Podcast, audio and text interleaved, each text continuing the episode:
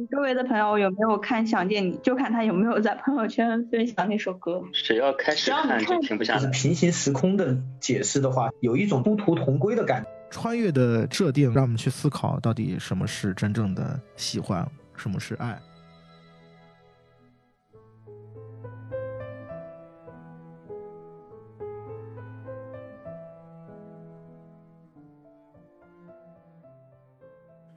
哎，我是不是应该开个场？大家好，迷影圆桌派，我是夕阳。大家好，我是 Michael。大家好，我是 Eric。大家好，我是小怪兽。好，那我们今天就聊一聊这部爆款台剧啊。这个剧目前在豆瓣上的分已经高达九点二分啊，我看了一下，不是，九点一分，看了一下有二十万人打分啊，这个分数简直逆天了，我觉得。那你们当时看这个剧的时候是出于什么样的原因，或者说最吸引你的点是什么呢？为什么你会来看这样一部剧？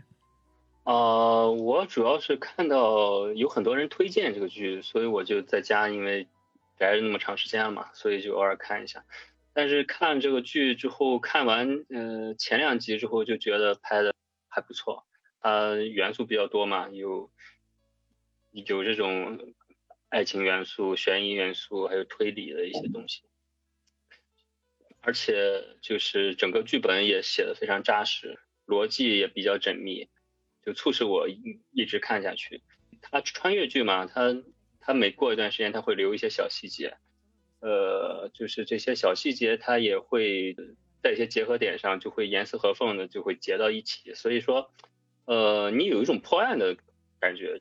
我是说，反正你现在没发现有什么 bug 之类的，你 bug 今天也也在想一些，脑子挺乱的嘛，因为我啊一直在捋每个人的这个时间线嘛。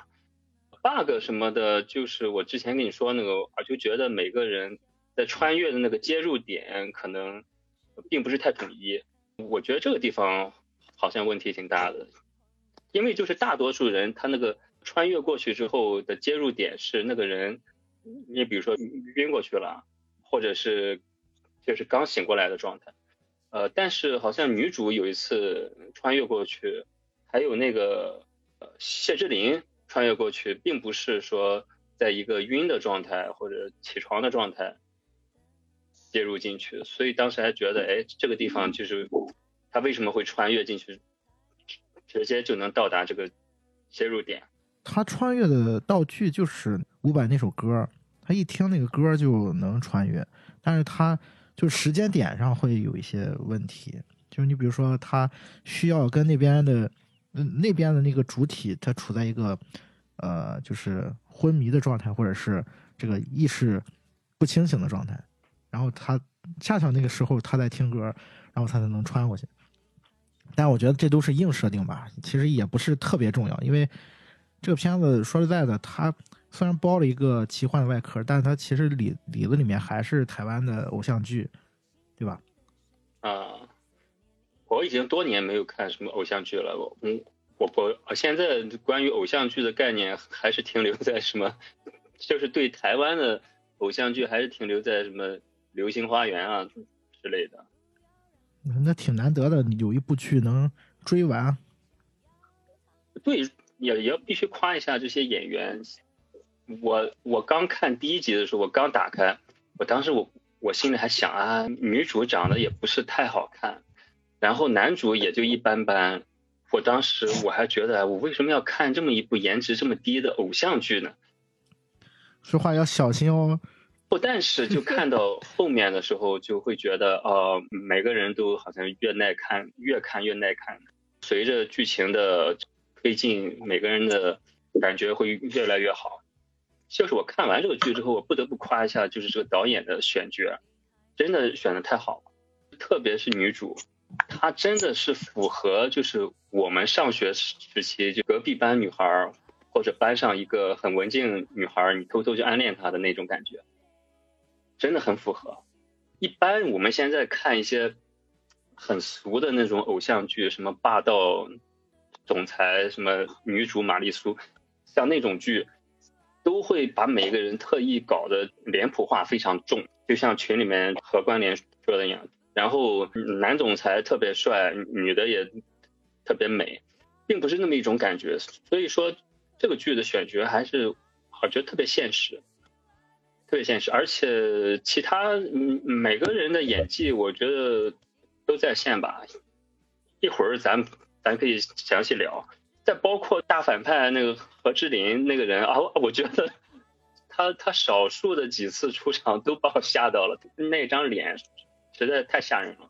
哎，我觉得这个何志林这个这个角色设置还蛮有意思，在一个偶像剧里面出现一个这么怎么说呢，邪恶的大反派啊。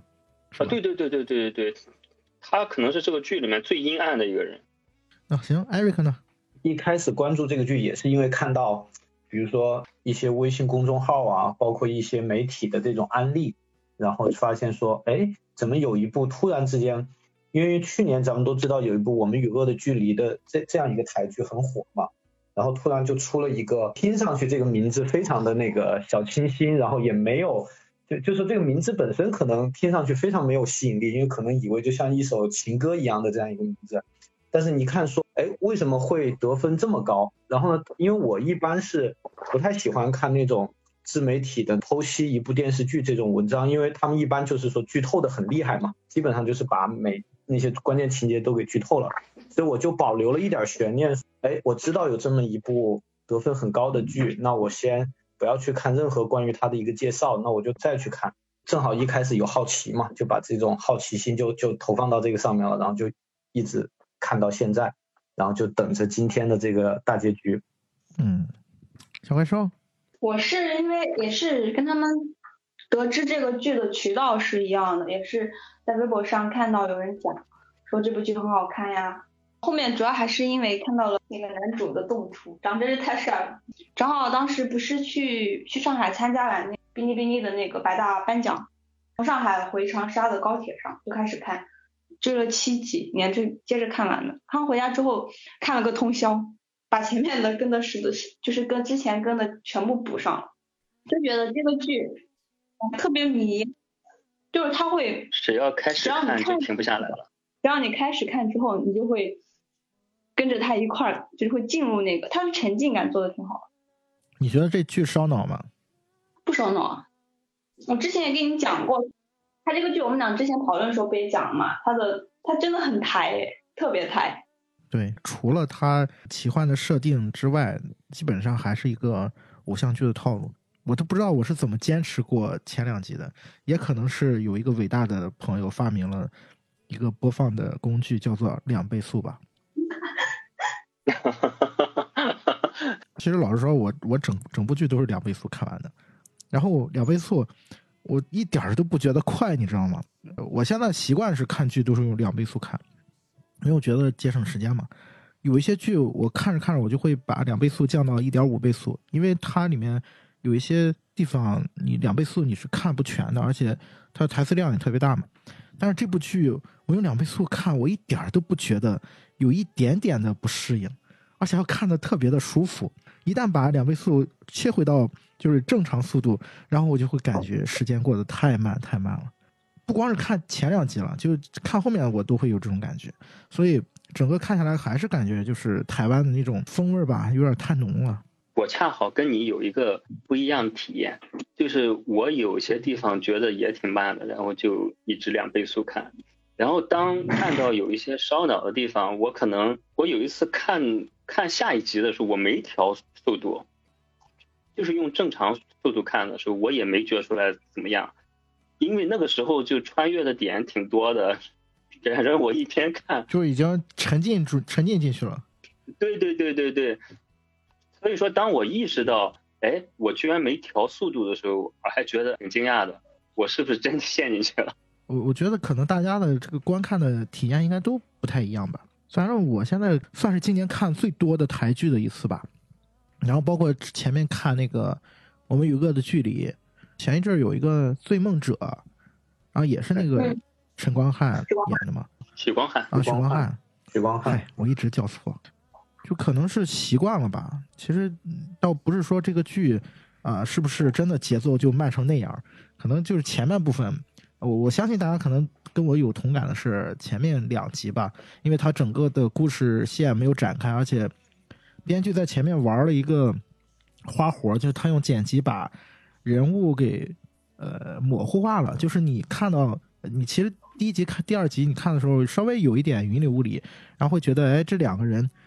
呃，就是他故意去剪辑的点是说，女主看起来好像是在回忆自己自己跟她男朋友，就是这个王，呃，王全胜来着，啊，王全胜，他们刚对刚刚结识的时际时候的那些回忆，但实际上，呃，其实后来才大家发现那不是同一个人嘛，然后但是他在前面一开始的那个把把剪辑点就让你觉得是模糊的，就是好像是在。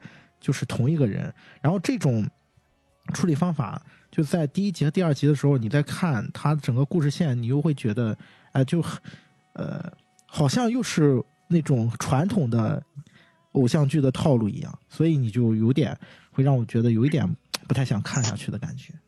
他其实开始的这个就是开头的他这个方式跟那个另外一部剧就是我们这一天。开始的那种是一样的，就是他平行剪辑两个不同时空的不同的人，但是他会让你误以为是同一个人的生他的成长的轨迹，就是是类似的。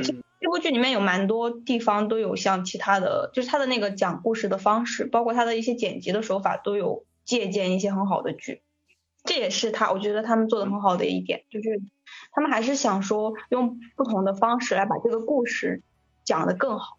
嗯。其实简单看起来，你会感觉这个故事抛开它那些呃设计上的一些花活，然后你发现这个故事其实不是蛮简单的一个故事，但是他用这样一种讲述的方式，让你感觉哎一切都好像不太一样了。包括他的那种碎片化的剪辑，它是一段一段的，给你让你自己去拼凑。嗯那这部剧你们看到现在的话，呃，印象最深的情节，或者说你到现在回忆起来的，呃，一些比较有意思的细节，可以聊一聊。除了烧脑之外，我觉得就是有一个讲陈韵如家庭状态的那几集，还让我感觉，呃，有一些触动。就是黄宇轩，呃，穿越到陈韵如身上之后。发现他真实世界过得很惨嘛，父母离婚，然后弟弟也不喜欢他，然后周围人没有一个喜欢他的，他自己也很丧。但是随着黄宇轩这种性格的加入，其实他当时在学校里面出风头啊什么的，也是他当时的初衷，在剧里面是想吸引那个打他那个人，把他勾引出来。他的这种外向的这种积极向上。那种状态其实改变了整个家庭的环境，然后他也了解到他弟弟为什么会这样，他母亲也也有不容易的地方。他中间有一幕是好像挺催泪的，就是三个人一起吃早饭嘛，然后他妈说很久没有这么长时间一起吃早饭。然后我当时看到这一幕还挺感触的，真的就是让你觉得，因为这个穿越剧像咱以前看到的那些穿越剧，就比如说像一些什么蝴蝶效应啦，什么恐怖游轮啦。就是它给你带来的一种感觉，是你回到过去，你无论做什么，这就是你的宿命，都会有这么一个结果。你无论做什么都没有办法改变未来。但是似乎看到这个剧的时候，就给你一种啊小温暖的地方啊。你看，只要是他就是改变自己一些，他的命运就能有改变。其实这也是。这个剧跟其他穿越剧有不同的地方，它并不是那么那么的悲观，还是有一些小温暖的地方。嗯，其实这个点，我觉得在大结局应该会有一个计较吧。剧里面我觉得非常重要，就像 Michael 说的一个非常重要一个设定，就是虽然黄宇轩穿越到陈雨茹的身上，但是陈雨茹她的意识还存在，而且她是同步的。就你看到后面，你会发现。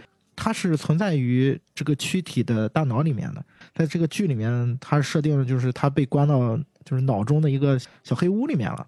但是在这个身体外面存活的这个意识，呃，黄宇轩，他的经历和他说的话，他都能听见，都能看见。我觉得这个点，呃，在后面，因为倒数第二集的时候，就是黄宇轩又穿越过去之后，其实陈雨茹又回到了她本身那个身体的意识了嘛。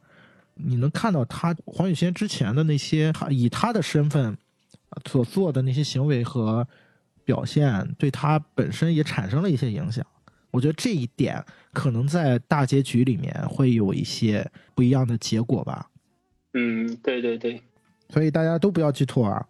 就算是直播间里面有听友看过那个泄露版，也不要剧透啊！千万不要剧透，剧透的话会被拉黑的。你知道，就是我为什么对这个剧就是感觉特别好，因为我一开始对这个剧的就期望值特别低，只是说大家都觉得不错我才看的。然后呢，这个名字就是想见你，就是是以前无印良品第一张专辑的名字，我也就特别喜欢。嗯，然后我才看的，就像你刚刚说，就一开始一两集节奏很慢嘛，差点要弃剧的那种感觉。我为什么看下来，就是因为当时我看了一句介绍，说这个剧讲的是什么呢？讲的是她失去的男友，她又看到他了，后面究竟会发生什么事情呢？然后我就带着这个疑问去看，因为我看前两集，你知道我以为是什么？我以为是就像是什么以前那个遇见王沥川那种。剧情就是实际上她男朋友还活着，只不过是以种种原因不能出现在她面前。然后我就以为是这么一个剧，看到最后一看，哦，原来有这种穿越题材。再往后看啊，就觉得哦，是不是就是像那个恐怖游轮啦，或者是蝴蝶效应啦，就是你要回到过去去改变历史，从而改变未来的这么一种状态。之后你会觉得哦，原来还不太一样，就是有点像什么你的名字啦，或者是像什么不能说的秘密啦，像啊，对对对对对，大概是像像这么一种状态。所以就是越看越进入佳境，越看这些演员越顺眼。好了，你已经夸的差不多了啊。艾瑞克夸两句吧。嗯，我对这个剧里面印象特别深刻的情节是那李子维跟那个王全胜相遇的那个情节，就是说那个王全胜在机场的时候，然后李子维告诉他说，你的那个下一班飞机会会失事，意思就是说你肯定会死掉，但是那个时候就是那个老年版的。对，就就真真正的李子维了，对啊，对对。老年版的李子维跟年轻版的李子维穿越到王王全胜的身体里了，对对对对对。然后他他就给王全胜说说你会死掉，但是王全胜他在做了很多内心活动之后，他还是说我要坐上那班飞机，因为我只有坐上那班飞机，然后才能回到过去，我才能去。改变一些什么事情，然后才能去 去继续去爱他，所以说那那个情节是让我印象特别深刻，而且觉得就是一个很打动我的地方。我刚才那 Michael 说了一个那个情节，就是黄宇轩穿越回了那个陈韵如的身体里之后，他改变了他的一些亲子关系嘛，或者说跟跟同学的关系啊，跟父母跟他的那个弟弟的这个关系，但是我反而觉得这个其实是。让陈韵如黑化的一个点，其实我个人觉得，正是因为有有这样一种对比，然后他知道这个李子维喜欢的其实是黄宇轩，不是他自己，但是他又这么的喜欢那个李子维，所所以你像他，他就开始伪装成黄宇轩的那个样子去跟李子维交往，然后同时让人觉得特别难过的就是他同学说啊，我们还是喜欢现在的你。哦，你原来你看你原来像什么样子？我们超级讨厌原来的你，就觉得你原来怎样怎样怎样怎样怎样，就给他列举了很多他之前可能绝对不曾听听过的这种这种东西，因为之前别人是不爱搭理他嘛，是完全不会把他这个人是怎样一个人告诉他，但是就相当于他其实还是他自己。但是在这个时候，别人以因为别人不知道有有穿越这件事情，然后别人以为他就是现在的他，所以才会说这样的话，说哦原来的你非常让人讨厌，然后非常怎么样，非常怎么样。其实可以设想一下，如果是我们在那个当下听到那样的话，会很有冲击力，而且很难过的。然后陈韵如就说了一句话，其实我也很讨厌原来的自己。但是个人觉得这个里面其实表达的更多的是一种是一种无奈吧。大家都想成为黄宇轩那样的人，或者是说。大家都喜欢跟黄宇轩做朋友，但是在那样的一个家庭环境，造就了陈韵如这样一个个性，自己是有一种困境在的。我也不想变成这样的自己，但是我在那个当下，我没有那种就就是所谓的一种先知，或者是毕竟他们两个是不同时代的人嘛，然后那个生长的环境什么，对，就是完全啊，他不可能在那个当下就变得那么的，你说开朗啊，或者是会为人处事也好，他没有办法，他就是在一个一个青春期的困境里面，所以那种感觉其实是就是很可怜的。所以说我后来就是还发出感慨，我就觉得陈韵如真的就在整个剧里面就很可怜，因为根本好像就跟他这场爱情也好或者什么也好，跟他其实没什么关系，自始至终都是李子维跟。黄宇轩之间的爱情，这个陈韵如她仅仅只是一个载体吧，相当于是，所以我就觉得很可怜，角色在这个剧情里面设定非常可怜。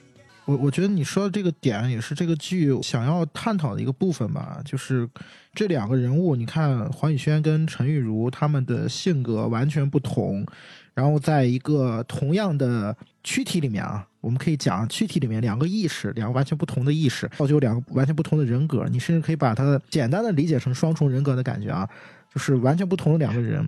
那黄宇轩明显是很外向、很热情、很开朗，然后他也能交很多朋友，也能吸引到很多的人来喜欢他。但是陈玉茹好像啊，因为他家庭的原因，然后也让他成长的不是特别的顺利。给人的感觉也是蛮阴郁的一个状态啊，比较内向，没有朋友。我相信啊，在这个现实当中，也像陈玉茹啊、黄宇轩啊这两类人都是很常见的。其实我有一点点想起了那个《少年的你》电影里面周冬雨演的那个角色，就是我们去回想一下，很多的时候在校园里面或者遭受到欺负、不公平的待遇、霸凌的这样的一些呃孩子。他们很多时候可能就是像陈玉茹这样，就是性格相对比较内向一点，然后不会去表达，不会去外露自己的那些情感啊。就因为这样，所以我们就应该去说你这样是不对的吗？或者说你的这种性格就是不好的吗？我觉得很多时候，呃，我觉得这个剧也是给我们提供了一些思考的地方吧。所以刚才当 Michael 说的为什么这个剧设计成沈韵如的意识要黄宇轩占据他身体的时候，感同身受黄宇轩的部分，我觉得这个点，我相信啊，编剧可能会有在大结局里面会给一些比较光明的一些东西吧。你看到现在的话，你看到第十二集，呃，是像 Eric 说的，他现在。那个感觉是陈韵陈韵如要逐渐黑化嘛，然后他一开始要学黄宇轩的样子，再后来发现他学不来那个样子，然后就发现身边的人都在说啊，你为什么回到了原来的那个感觉？然后好像大家都不喜欢原来的他，但是我总感觉这一点应该会有一些扭转，在大结局里面会给一丝温暖。你如果要探讨这个部分的话，我相信。这样去处理才是应有良心或者是温暖的一个主创团队应该做到的一些事情吧。我觉得这个就是陈玉茹这个角色，确实在现实生活中也挺多的。所以我回想起来，我上学的时候，我身边也有这样的同学。然后其实我也是一个挺内向的人，也有就是类似于这种状态。当然，主要原因肯定是原生家庭带来的。但是问题是，就是说。呃，像这种呃内心孤独、比较内向的人，往往是需要他身边的人去跟他多沟通，走入他的世界，去帮助他，去引领他。但是现实是，往往是这样的人是得不到别人关注的。就这是这个角色最悲剧的地方，就是说他最需要的地方，他最需要这方面的帮助，但是往往别人是给不到他的。其实我当时。也是跟一个挺内向的同学是聊天的时候，他当时也是很多年后，他他说起当年在班里面状态，他当时就说了一句让我挺难过的话。他说，嗯因为他也是像陈玉茹这样，就是说，呃，学习也也没有太好，没有太差，然后长得也没有太好，也没有太差，就是什么情况都是中不溜丢的，然后也不太善于与人交往，就是你在一个班上，他。两三天没来，你可能都不知道这个人没来，就像这么一种状态。极低。对对对，对存在感非常低，也不太被受人关注。但是往往这种人是渴望被别人关注的，他希望别人关注他。然后他当时他就跟我说，他当时特别羡慕那些班里面的差生，就是能打能闹能皮的那样的同学。我问他为什么，然后他说，他说你你看这些学生他呃过得很开心，后也不需要像我这样努力学习，过得比我滋润，而且还能得到老师的关注。就是老师关注这些孩子，并不是因为他好，而是因为他差。但是他作为作为一个乖乖虎，就是很乖的、很老实的学生，往往就是得不到别人的关注。他觉得这是一种很不公平的情况。所以我当时听了这句话特别难受。所以当我看到陈玉茹这种状态，我觉得啊，实在太惨了。为什么不讲莫俊杰呢？啊？对，其实莫俊杰也是，也是，哎呀，哎，这不莫俊杰至少还有一还有一个好朋友吗？对啊，就是陈如他还好，他那么惨。啊，而且最关键是这个剧里面莫俊杰其实是自始至终都很喜欢陈韵如的，而且他那种喜欢已经。就是已经超越了说，我因为喜欢你，所以我一定希望你做我的女朋友的这种程度。他甚至觉得说，我喜欢你，那么你也可以去追求你的喜欢，然后我会祝福你。所以他这种喜欢的，就是这个 level 还是挺高的。所以我个人觉得，只是因为，只是因为陈韵如她没有没有领情，因为这个设定稍微有点硬啊。就是说从一开始，陈韵如就是好像就是命中注定一样，他他就看上李子维了。但是那个莫俊杰虽然对他很好，包括那个李子维也也会有一些助攻啊什么的，但陈韵如完全不领情。莫俊杰发现这件事情之后，开始说啊没关系，就是你喜欢李子维也 OK。然后他他就觉得说，那李子维既然人家这么喜欢你，你也应该对人家好啊什么的。我觉得就是莫俊杰这个角色真的还是一个特别特别暖男的一个角色吧。可能就是同样类型的两个人是没有办法互相去吸引吧。其实不光是莫俊杰，你包括那个谢宗儒，谢宗儒其实他的状态其实跟陈韵如、跟莫俊杰其实也有相似的地方，都是很内向、很阴郁的那种人。小怪兽呢？你觉着呢？我印象比较深的一个情节就是当时下雨，黄宇轩在雨中奔跑的那个情节。然后这里又要讲他那个。编剧的巧妙了嘛？因为这个情节非常重要，它是最开始第一层，它是倪子维喜欢上黄宇轩的一个非常明显的一个点，就是从这个点开始，他心里有了这个人。然后后面我们就一直看那个剧，就会发现他是他也是黄宇轩发现，其实王全胜就是倪子维，他们俩是一个人。然后我昨天去看前面的，不是你跟我讲完要弄这个直播吗？我把前面我还有两集没看的，我把它补了一下，然后发现。就是李子维发现陈韵如不是黄雨萱，也是靠他在雨中奔跑的那个地方，就让他确信了这一点。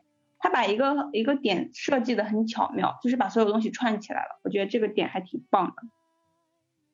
然后第二个让我印象比较深刻的就是伍佰的歌，真的太洗脑了。啊，现在就一闭上眼睛都是。对啊对啊，这歌太洗脑。就这些点，当观众他看到之后、领悟到之后，就会有一种破案的感觉，就会让观众觉得哇，特别爽哈！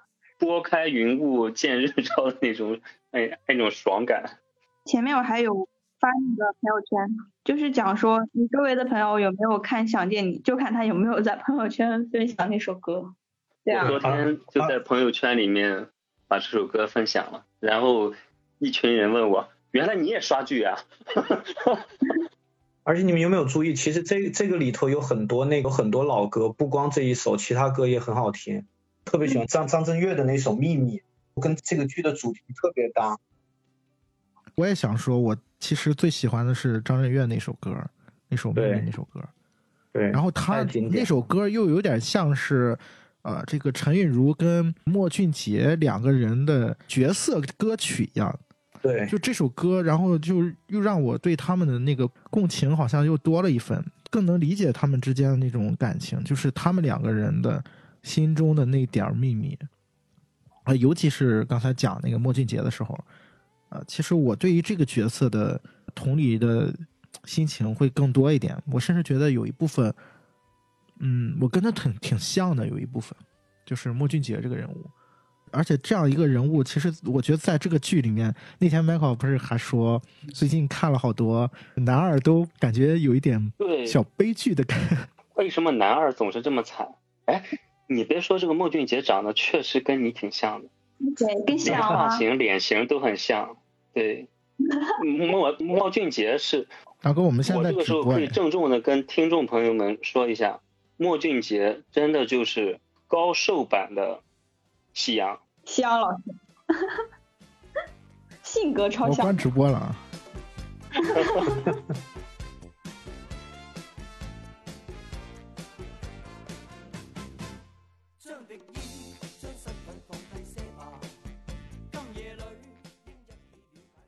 对，刚才说那个就是他们三个人，呃，就是这个莫俊杰、陈韵如，还有李子維。就刚才我们聊到这三个人的那个，就是他们的性格和他们之间的那个感觉。小怪兽，你是怎么感觉的？就跟就你们刚刚讨论的，我有一种会让会让大家觉得，就是黄宇轩取代了陈韵如，就不只是在他的生活，还有包括他的唯一的这个友情，他们的一个铁三角被取代了。就我我还有一个，我觉得这个剧有一点点，就是我觉得没有那么好的，就是他们性格还是蛮刻板的。你像林月如就是那种乖乖女啊，然后自闭啊，李子维就是很外向、很活泼，然后很乐于助人。然后莫俊杰就是那种暖标准的暖男，他们其实性格非常的鲜明。对，其實嗯他们的那个三角关系是挺传统的一种设设置吧，我觉得。对他的设定，人物性格的设定其实是蛮传统的。我觉得他的这个剧的最大的一个点，就是在传统的三角的这个关系，偶偶像剧嘛，呃，一般都这种关系。然后他加入了一个黄宇轩这样一个设定，而且他让黄宇轩跟陈韵如这两个人可以在同一个身体里面共存，而我觉得这个点是他这个剧挺妙的一个地方。因为就像我们刚才聊到的，就是这两个人物，你能看到探讨两个部分的东西，一个部分是表面上的，你喜欢一个人，你到底喜为什么喜欢他？这个人长得一模一样，然后大家看到，呃，一开始李子维是完全不喜欢陈玉茹的，但是当黄宇轩的性格进来以后，他的意识进来以后，哎，然后他就发现，哎，我喜欢这个女孩了，然后这个点其实是蛮有意思的，因为他也是用这样一种方式吧，探讨了一个所谓的爱情题材里面比较常见的一个话题吧，就是你如何定义爱情，或者说如何你到底是因为什么而喜欢一个人啊，这是一个点。另外一个点就是我们刚才聊到的说，呃，陈韵如跟黄宇轩两个人他的性格完全不同，然后这两个人格在现实当中的一种投射，跟他在这个剧里面带给我们一些思考的部分，我觉得这是他通过这样一个小小的设定吧，然后让这两层，呃，反正我觉得是这个剧里面最呃有意思的两个点吧。嗯，我不知道你们怎么看这个问题。对，呃呃，我我非常赞同这个说法。然后另外呢，我我觉得其实他的这个呃形象的这个设定其实是有进步的，其实也没有那么的单一。为什么这么说呢？其实你看莫俊杰，他其实就因为我还没有看大结局，所以我我不知道就具具体最后是怎么解释他他他这件事情的。就是说他最后就是不是前面有一个那个闪回说他就就是抱着那个陈韵如的那个尸体嘛，然后他手上拿着那个那个凶器，包括他后来他又入狱了，然后说他就是说把陈韵如给杀害了。其实我当时看到这个情节的时候，我很惊讶，就就是怎么会突然有这么强的一一个反转在？那其实这个角色本身他的这个设定还是很有层次的嘛，他没有说让你觉得说是一直他就是维持那个形象，然后内心好像毫无波澜的这种一直下去，就他是有一些这种内心的一种斗争在的，包括陈韵如。你明显可以感觉到他在知道黄宇轩进入到他的身体之后，他看到黄宇轩的一些所谓的这种行事风格之后，你看他其实他再回到就是自己的身体的时候，就他知道黄宇轩是一种他羡慕的一种状态，所以他其实是在有意的在往那方面去去靠。虽然说可能学的没有那么像，还是会被那个李子维看出一些破绽来，但是他是有想去改变自己的。所以这一点其实你可以看出，这这个角色本身他是他是一个有变化的，包括他后来有一些这种黑化的部分，就所谓的有嫉妒的这种情绪在的时候，你也会发现他跟他原来其实是不一样的，他原来是完全不可能有有这样子的一种心理状态的。他之前是很无害的一个形象。对对对，就所以说他还是有个变化。然后另外那个黄宇轩也是，就是你有时候会会觉得黄宇轩这个角色也挺矛盾的点是什么？一方面，其实大家能感觉出来，就他比如他在工作中也好，或者是在为人处事方面也好，他是一个非常大大咧咧的，然后拿得起放得下的这么一种状态，很独立女性的那种状态。但是呢，他在处理自己的这段感情的时候，就是已经到了那种，就是别人千万不能提一点点关于她的这个男朋友的事情，一旦提了，哦，她整个人就不行了，就马上陷入到自己的一种很悲伤的情绪中，然后甚至还还有一段是她希望说找到她这个男朋友的一些缺点，好让她以此作为一个借口，作为一个理由去真的忘记他，去真的去放下这段感情，所以你就觉得其实她的这个情感也是也是很丰富的，也是有一个有一个差别吧。又矛盾，但是呢又统一，就因为结合到她跟她男朋友之间的这些感情发生的一些事情，就觉得是又矛盾但是又统一的一种关系。我还想说一个事，就那个莫俊杰这个角色很有意思，就是他虽然这个三角关系，他们一开始是他跟陈韵如和李子维，后来是他跟黄宇轩跟李子维，但是其实他始终喜欢的都是原来的那个陈韵如。他对黄宇轩，他我可以是跟你是作为好朋友。但是那种喜欢的感觉其实是源于他看到陈韵如的那个时候，所以因为他一直还是把她当成陈韵如嘛，所以他自始至终他的那个爱都是在那个陈韵如身上的，这个还是蛮有意思的一个点。我觉得这个正正说明了另外呃刚才说的那个问题，就是莫俊杰一直是喜欢陈韵如的，那对对李子维喜欢的一直都是黄宇轩，就是他们对其实并不矛盾啊，这对是不矛盾通过一个穿越的设定，让我们去思考到底什么是真正的喜欢，什么是爱。啊，我觉得你刚才说到那个点也是挺有意思的。我记得在《囧妈》那个电影里面，其实也也有探讨那么一部分啊。虽然那个片子拍的我个人不是很喜欢啊，也谈到就是说，当两个人在一起之后，你是不是要为他而改变，改变成你想要的那个样子，或者说你喜欢的是你眼中的那个他，而不是真正的他。就这个也是陈韵如后来因为看到黄宇轩跟李子维之间的这种相处嘛，然后他也希望自己能变成那个样子啊。我觉得这个点也是蛮有意思的。但是你回过头来再去看莫俊杰，然后你发现啊，莫俊杰实际上才是真正懂陈韵如的人。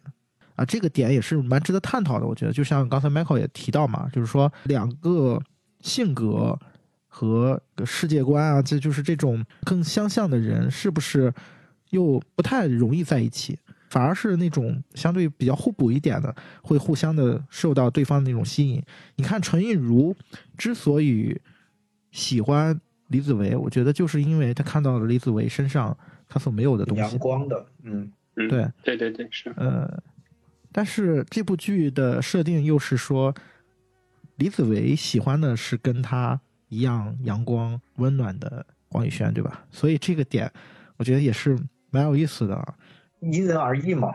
嗯嗯，我还有一个蛮蛮觉觉得蛮有意思的，就是最近这几集，他配乐出现了五月天，然后感觉他所有的是不是因为他前期的这些东西，就是为他吸引到了更好的资源，还是怎样？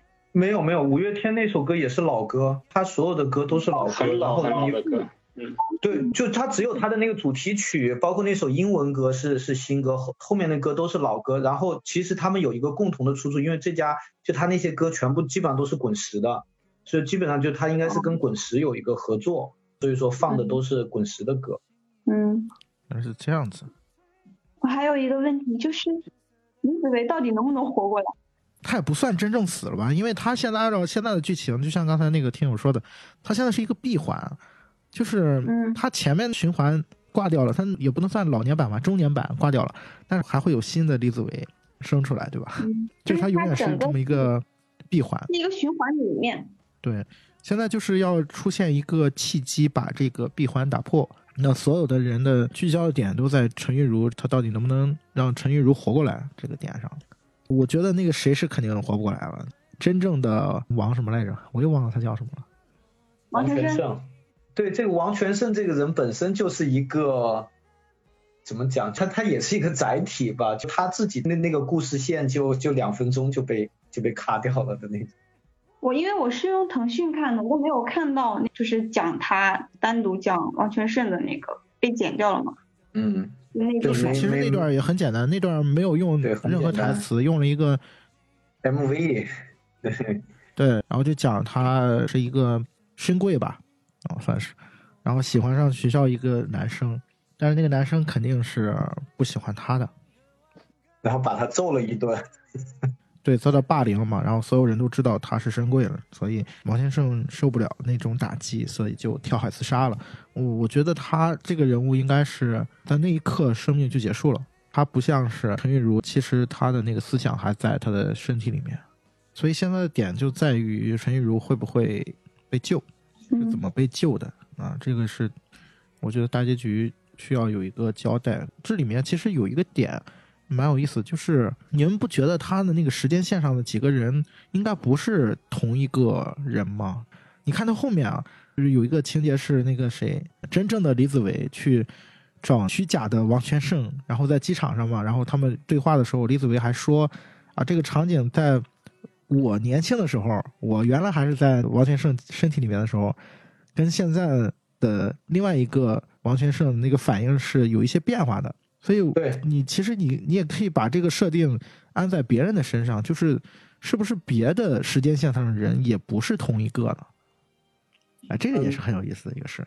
他他肯定不是同一个，就我的感觉是这种，就是平行时空的解释的话，有一种叫什么感觉，殊途同归的感觉，就是他可能说的不是同样的话，但是发生了同样的事情，最后的那个结果的走向是一致的，就不约而同的做出了同一个选择。但是这种东西，个人就觉得看这种东西千万不能细想，因为你细想，你是第一你想不明白，第二你就会越来越觉得就是有很多可能说不通的地方，因为这种东西它没有办法去解释它，就只能按照导演设计的那个世界观去去想才行。嗯，他之前中年的李子维，他在他有一块他家有一块大的黑板，然后上写明了一些时间的循环的东西。然后他后面有一个地方是他讲说他经历了很多次的循环，但他感觉到这一次好像有什么变化，对，有一些不不同了。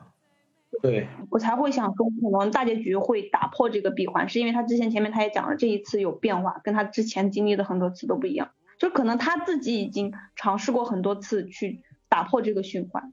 而且我在这中间，我还有一个特别好奇的点，就是说比如说他穿越之后的他的那个时空、那个时间的那个流动的那那个节奏，跟真实的时间流动的节奏是一致的吗？还是说会加快啊，或者是减慢什么的？因为如果你像是这种穿越再回来，就是每次反复都是过这么多年，过这么多年，那对于比如说一个人他如果他这个记忆一直是在重复的话，那对他来说是多大的一个这种一种折磨？就是如果说时间的跨度是跟真实的跨度是一样的话，就是你可能你你经历的生活，你从头来，然后你又再经历一遍，就这件事情是很恐怖的。应该我觉得最是应该痛苦的是李子维嘛。对啊，时间节时间节点他自己那里面有讲说，就是他会回到他上一段时间的前几十秒，就是他不会再从头，比如说你回到了最开始，最开始认识的时候再经历一遍。他好像说他有他中间有讲说他会回到上一个，就是你你可能你你有中间有一个狮子维出去拿可乐了，然后那个陈玉茹还在那儿嘛。后面在下一集的时候，就是李子维又拿了一个可乐，就是他会回到上一个时间节点的前几十秒。对，他回去了之后，但是他要经历他后面的人生呢。他在那个当下他回去了，比如说他进入了那个王全胜的身体，然后他就要一直经历王全胜的这就就是那一生，直到他死，死完了之后，然后啪就就是又回去一遍这样的。他会经历很多时间很长的这种跨度。应该不会吧？因为我觉得他的闭环应该会加入另外一种设定，就是平行宇宙的这个设定吧。就是他每一次的闭环的人是不一样的，每一个循环里面的这个角色就是已经换掉了，就不是同一个人了，所以他才会有一些不一样的。虽然说就是结局是一样，但是每一次都会有一些微妙的变化，就每一个宇宙可能不太一样吧。或者说它这个是一个一个整个的一个就是一个宇宙，然后它是一个递进的关系。这个循环完成了之后，然后又会重新开启一个循环。呃，每一次的循环其实是人已经变掉了，就不是同样的人了。嗯，想完我我我是完全没有办法细想这种，觉得太烧脑了，所以我还是把它当成一个偶像剧来看就好了。不，主要是它有很多的地方本身就是硬设定嘛，你没有办法去细想的。然后我看到有听友也说，呃，两次穿越人都变了，就是回归九八年的记忆会清零。呃，我觉得这里面把它当做一个闭环来讲的话，我觉得最痛苦的可能是李子维，因为李子维在肯定是李子维，经历了这一切之后，然后他又主动选择了牺牲自己，然后没有想到牺牲完之后，自己又回到了零三年的那个身体里面。但是他是带着所有人的记忆，他是作为整个剧里面一个全知视角吧，他知道所有的东西，但是他又没有办法说出来，而且他又没有办法去见黄宇轩，他要等到黄宇轩知晓这一切，然后他才要去把那个随身听又给黄宇轩，让黄宇轩开启下一次的轮回，啊，这个人是特痛苦的，啊，你想想，他从零三年要活到一九年吧，啊，这段时间他都要孤独的生活在这个世界上，然后他又不能跟自己最喜欢的人相见，但是他又带着所有人的这些记忆，而且他还要承担我一零年的时候见到莫俊杰然后对他还需要想办法去救这个莫俊杰，但是每一次好像又不成功。零八年是吧？嗯，哦零八年莫俊杰跳了嘛。所以我觉得这个角色是蛮惨的。就他做这一切的最终的目的是希望改变历史嘛，就是把大家都救了嘛，是这个意思吧？对，其实我还是希望这个莫俊杰有一个比较好的结局。哎，你们一直在夸，你们有没有觉得这个剧有什么特别特别有问题的大的短板？嗯，我觉得还是就是节奏太慢了，你放两倍速看也 OK 的，然后跳着看其我实也甚至觉得你放四倍速也没什么问题。就就是它还是台湾偶像剧的那种很老的套路，有一点怎么说，就是就这个梗是玩的很好，但是还是没有跳脱出那种那种我们的认知吧，就是没让你觉得说哇，原来果然完全耳目一新，没没有达到这种程度。因为我们一看到这个，我们首先就会想说啊，有点你的名字的感觉啊，有点不能说的秘密的感觉，就是说它还是融了很多很很很多那种所谓的灵感进去的，就是自己独到的地方稍微少了一点，然后包括说，就就就你比如说这个设定，就我觉得特别的硬啊，就说哦，你世界上，嗯，就就就正好一个人跟你长得像，不仅这个人跟你长得像，而且另外一个人跟你的男朋友也长得像，就是就他后来是解释了嘛，但是你就会觉得这个有点硬了，就是为什么一定要长得像呢？这这个太硬了，这个。不是这个就是硬设定嘛？他那个软件也很也很，在一个台湾的小公司，然后突然有一个人发明一个这么牛逼的软件 app 嘛，我就觉得特别找到世界上的另外一半啊。哎说起这个话题，不是说说起这个话题，你们相不相信这个世界上有一个跟你长得一模一样的人？呃，我相信有跟你长得像的，但不会到一模一样这么夸张。对我也是这么觉得，就是会有跟我长得特别像的，但一模一样，就真的就基因的排列组合不至于这么巧吧？对，而而而且不知道你们有没有观察到一个细节啊？黄宇轩跟呃陈韵如，其实你你仔细看他的脸，黄宇轩的那个眼睛下面是有一颗痣的，但是那个陈韵如是没有的。这是故就是意的。对对，导演他还是会做一些小的一一个心思嘛，然后让你觉得说，啊，他们俩其实还是不一样的那种感觉。因为我我之前看过一个梗嘛，就是是他们在呃，就是搜集了一百年前的一些老照片嘛，然后发现有好多的明星啊，你比如说尼尼古拉斯凯奇啊、小李子，就是有一些呃一百年前的人跟他们长得特别特别像，然后大家就说这些人都是有可能是穿越过来的，就成为一种梗了嘛，然后就大家就说，那这个世界上。啊、你如果从现实的纬度，可能六十亿人当中，呃，找不出那种一模一样的，但是你把整个的纬度放大到人类整个历史的进程当中，那那绝对这个概率就对吧？绝绝对是有可能的啊！而而且我甚至就觉得，你有时候夜深人静的时候，你就会想，这个世界上会不会会有另外一个我？只是说这个我，他可能是生活在不同的时空，甚至那就以不同的是平行宇宙的设定了。平行宇宙了嘛？对，对啊，就你在你的这个时空里，你肯定是完全不会设想得到是怎样一种情况。同样在他的那个时空里，他完全也想象不到你这边是什么样子。所以就感觉这是一件还蛮有意思的事情。我还有一个印象非常深的一个镜头，嗯，那个李子维在想陈玉茹到底是不是陈玉茹的时候，有一个他洗澡的镜头，他长得可真是太帅了。就是他们这些这演员还是蛮圈粉的。你刚你刚才在说许光汉吗？说许光汉洗澡吗？对啊，哦，我我有朋友给我说，他说这个剧他完全看不进去的有一个原因是因为他觉得男主没有男二帅。啊，可能大家审美不一样吧，他可能喜欢。那那你那你把他介绍给夕阳老师。你们说双倍看的时候，他其实里边那个黄宇轩最后陈玉茹冒充黄宇轩那一段，其实挺考验演员演技的。那一段如果快放的话，看不出什么东西了。好，还有三分钟就要开始看剧了，然后我们休息三分钟，好吧？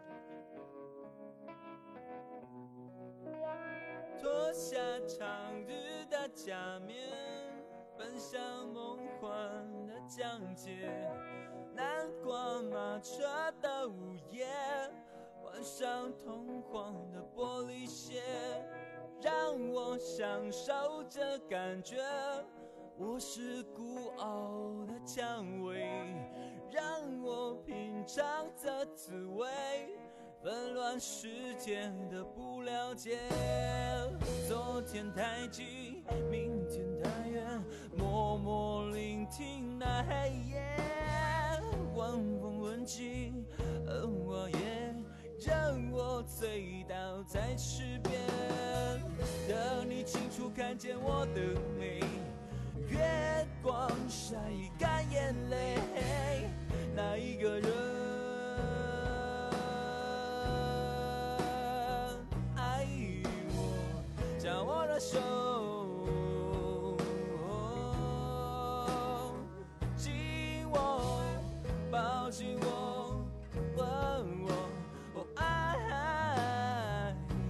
走。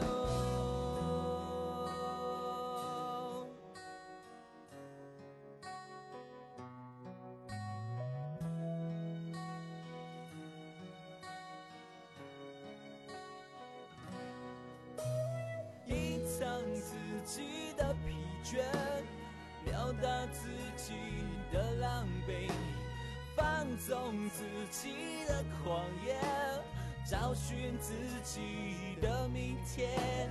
向你要求的誓言，就算是你的谎言。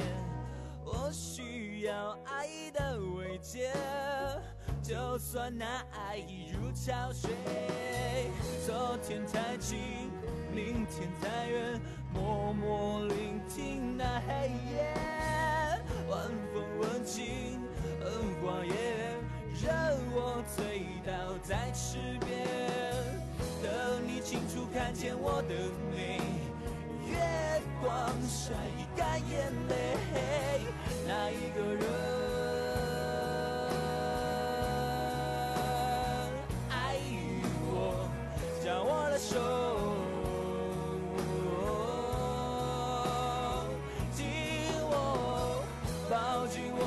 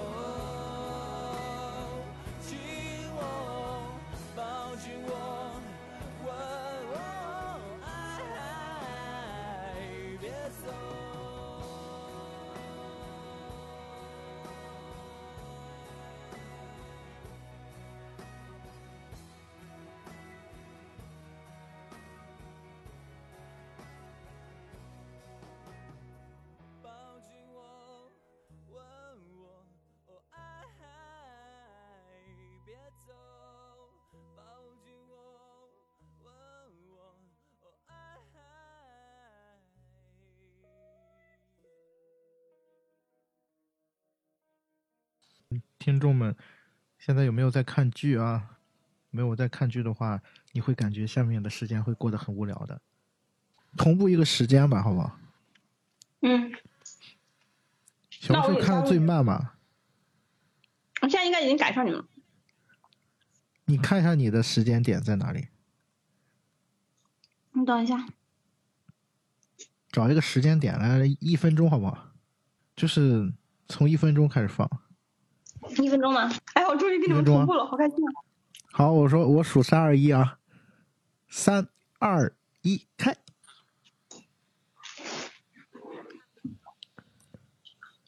单声道啊，对哦，我这个我是麦克风是用传进去是单声道的。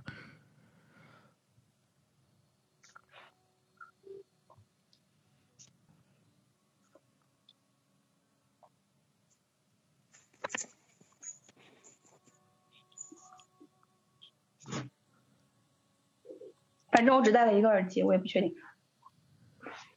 不是你肯定听不出来，是我们不是用连麦听的，直播间应该能听出来。嗯。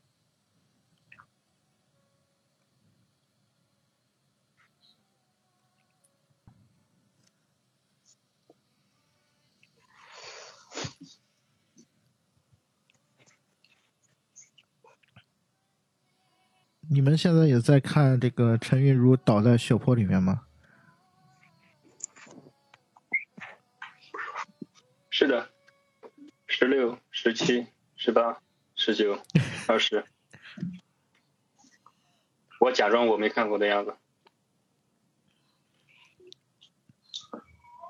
这一段演的就是陈韵如摔死了，然后，然后他就醒了，然后他就从那个小黑屋里面出来了。就是黄宇轩醒了吗？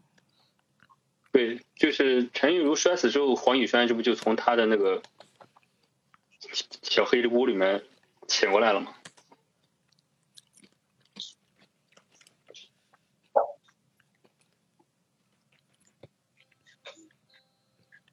呃，这个时候可以快进吗？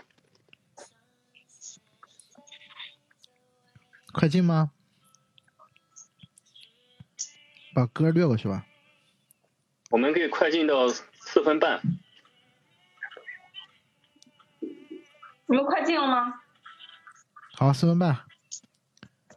这个标题啊，四分半，四分半，到了吗？到了，我喊三二一啊。等一下，等一下，我在，我在说。也不是所有的碎片都能拼凑，就像那些昨日、昨天无法重新拥有。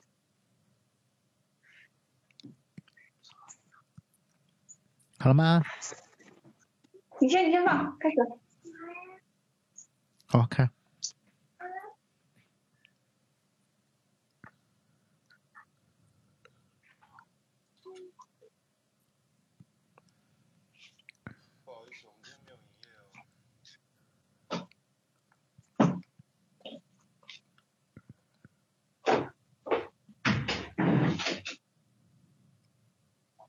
四分半。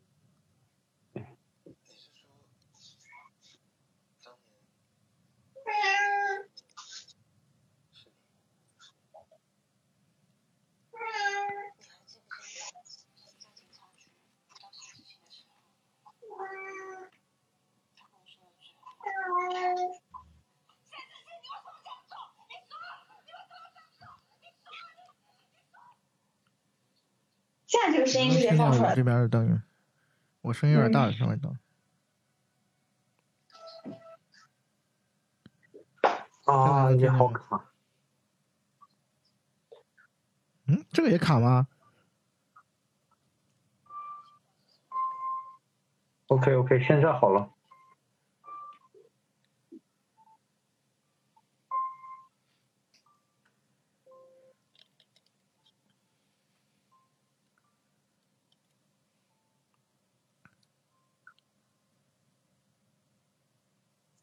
现在就是黄宇轩说是他杀了陈玉茹，也不是他杀了，就是他他用他的身体做的那些事情，对对，做的那些事情可能影响到了他。嗯。我现在我现在那个点是刚才卡住的那个地方。就是他在等那个李子维。啊，请你不要再用黄宇轩的表情看着我。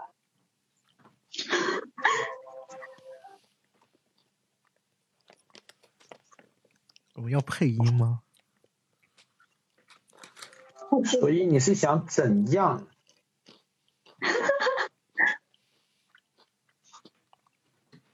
我们家猫疯了，大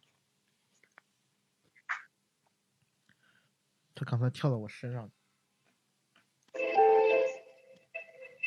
哇，跳到我的肩上。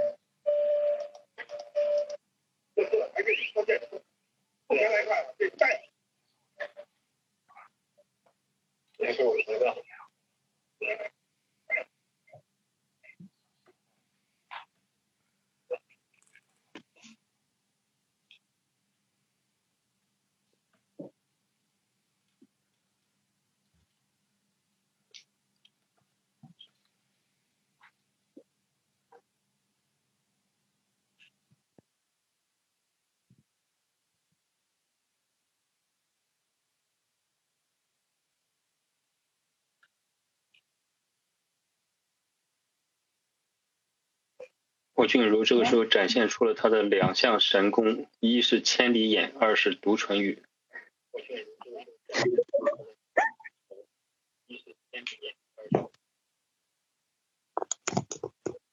谁那边声音好大，能听到回声。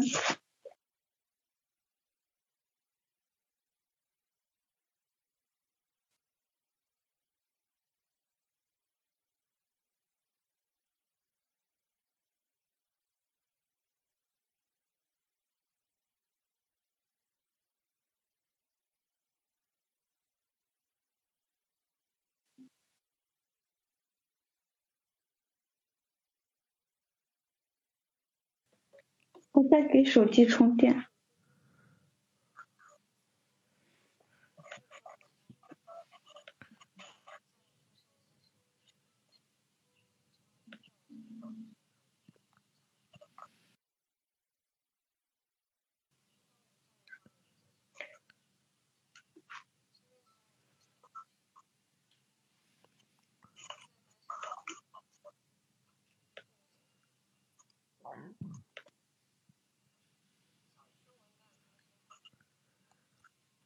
女主这个造型真的确实挺像桂纶镁的，她本来就是小桂纶镁嘛里面。对她，她当时出道就是因为是小桂纶镁出道的。我看那个讲说福克斯好像还有提供他的就是支持制作，台湾现在跟跟跟国际接轨吗，啊，之前那个嗯就是之前那个网红就我们与恶的距离就是那个是是是哎是是美国哪家公司 HBO 嘛，对对对，HBO 合作的。追梦者是网飞吗？对对，嗯，所以说特别期待，如果网飞来大陆拍的片儿的话，会是什么样子？可惜看不到。你想想吧，没事儿，那个《王国》第二季马上就来了。这个陈韵如这个演员柯佳燕已经三十四了，三十四岁的人还演十七八岁，太强了。感觉不是很违和哈。还行，嗯，一点都不违和他。这个跨，他这个跨度还挺大的。你看他从那个呃高中生、大学生，还有这个白领呃演。到黄宇轩那个二十七、二十八的岁是吧？三三个年龄阶段。对，嗯，十五。许光汉二十九岁，啊也可以，也可以。嗯，就当时看的时候，许光汉是那许光汉是那个当时周杰伦的那个 MV《三年二班》里面的那小孩儿。嗯，我看他之前不是讲有一个镜头是致敬那个，他们上他们那个班不是三年二班吗？开始的对对对，那个镜头。就三年二班嘛。对对对。对对，这就跟那个有周杰伦的歌？就这个就这个剧最开始那个神婆跟他说你的幸运数字是三十二一样，这个片子里面好多三十二，三十二唱片店，那个三十二咖啡馆，为什么我想起了杨坤的三十二场演唱会？他那三十八场吧，不是三十二吗？啊，算了，不重要，不要不要说这个，我还是专心看剧好不好？嗯、那个莫俊杰在这里面是最小的，他好像九六年，好像是，我觉得他才是最违和的，符合真实的。他贴上胡子的样子根本就根本就不像。嗯，什么时候我胡子？哇塞他他记错。我被被被 Michael 说中了耶，他简直就是千里眼，然后读唇语还这么牛逼啊！就是怎么能怎么能这么远知道对方在说什么？天呐，太厉害了！读唇语简直是重要，这些都，不重要这这个。是那那那个编剧能不能稍微找一个他们离得近一点的那个 场景？离得也太远了。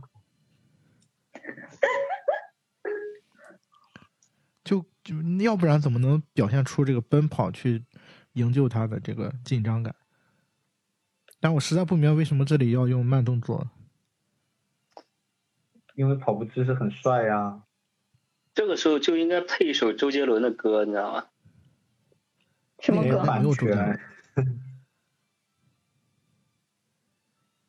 哦，对哈，这一年是一九九八年。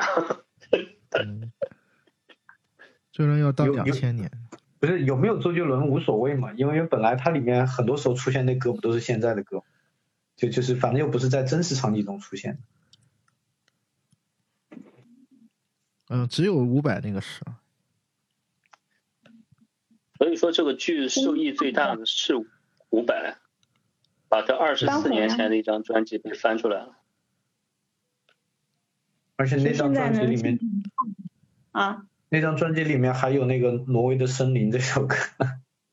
对，他这张专辑我当时真的听过，但是当时真的没有觉得这首歌有什么特别。但是在这个剧里面真的被洗脑洗了，觉得这首歌好好听。对，而且觉得写的太比贴合这个剧情了。但你知道吗？我现在听那个原版的这首歌，我就感觉有点慢了，因为我剧是两倍速看的，所以听那歌也是两倍速。那那多怪异啊！那两倍速那个五百的声音就不是五百了呀，就应该就就就很奇怪了。谢宗儒的这个演谢宗儒这个人，这真的太强了。他叫严书林，哇！我从此以后要开始关关注这个演员了。这个演员他适合演一些什么恐怖片啊什么的，变变态杀人狂啦、什么的。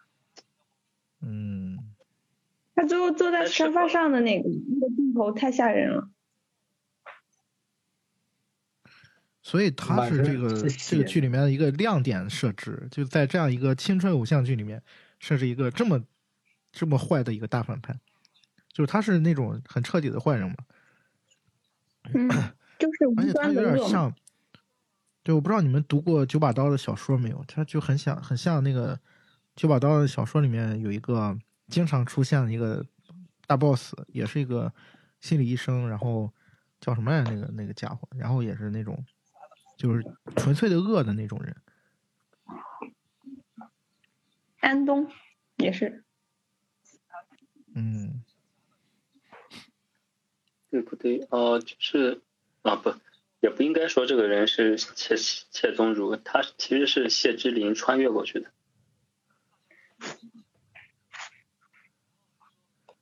不能偷偷，你们现在在播会被举报的现。在在播就多少分钟啊？就是在播那个这多少分钟？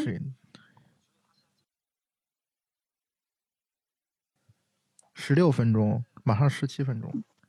我我现在是在，哦，那那我我已经看到十七了。啊，对啊，现在十七分钟了。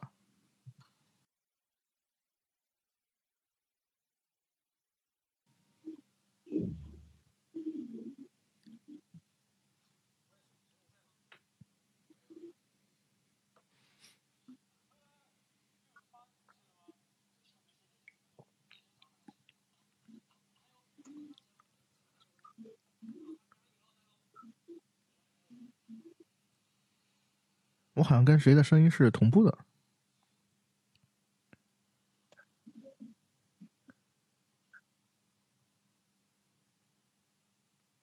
我的声音会很大吗？我已经开的特别小了。没有，你听不见，听不见。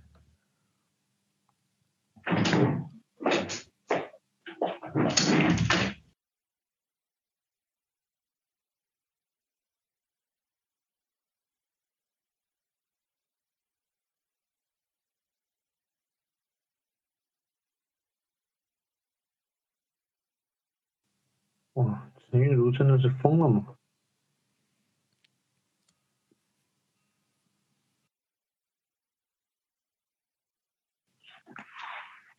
反正之前那个剧情的，就是那个谁，莫俊杰回忆过他那段剧情，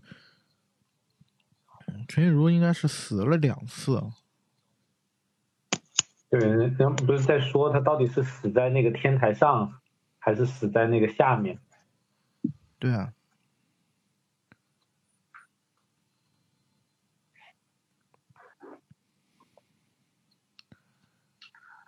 我觉得第一次死的可能是陈韵如，第二次死的是黄宇轩吧，就是在那个莫俊杰的回忆里面。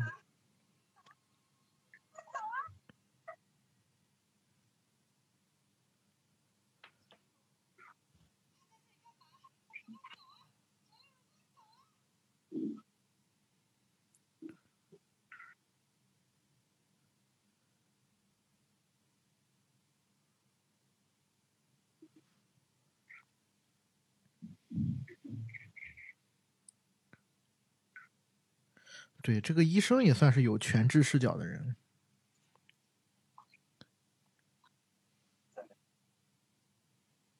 好变态。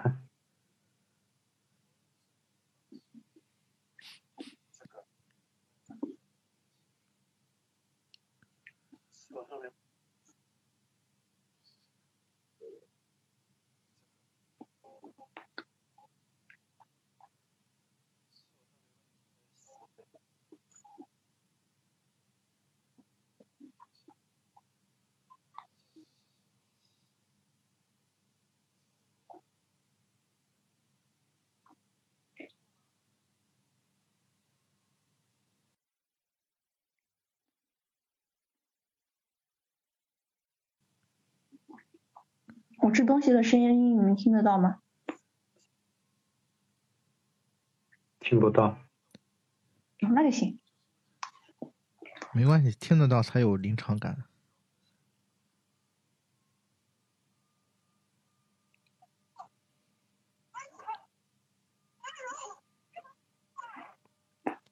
哇，谁的声音谁的那个声音比我快？啊那可能是我吧。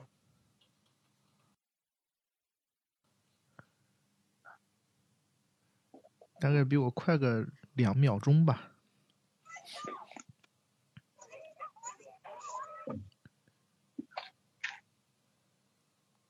来，我等你。好。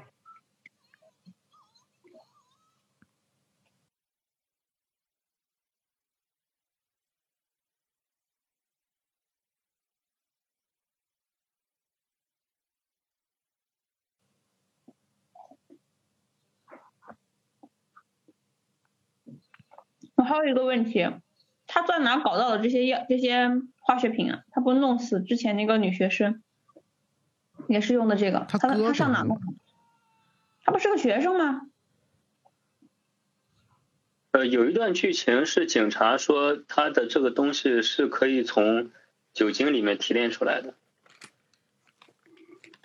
这么牛逼吗？少年我当。时也挺奇怪的，但是当时就是警察说了那么一句，这种不是说是都是管制的吗？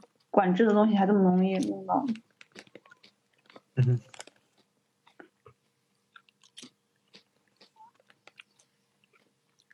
你看，就是就是谢志林抓到被警察抓到之后，然后谢生如回到现实之后，看到那个针管，马上就扔掉了。所以那个就还是他弟弟，就杀人的还是他弟弟。对谢宗儒还是一个不是那么野的人，对，但是他弟弟真的是被他影响的挺变态的。但是影响他弟弟的那个人，其其其实就是他弟弟本人。啊，对对对对对对，他弟弟对对对他弟弟是纯粹的恶，对，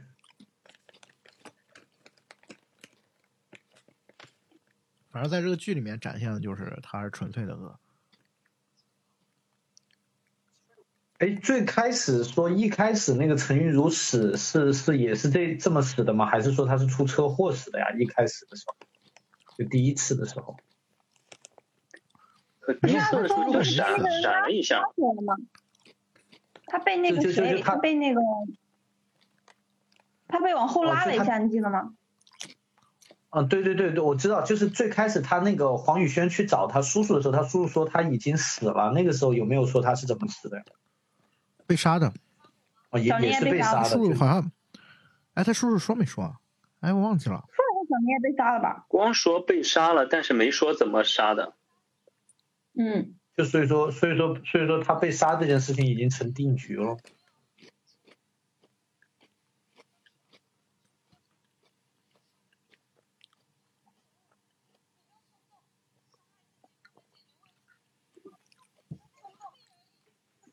现在的关键就是莫俊杰怎么改变命运。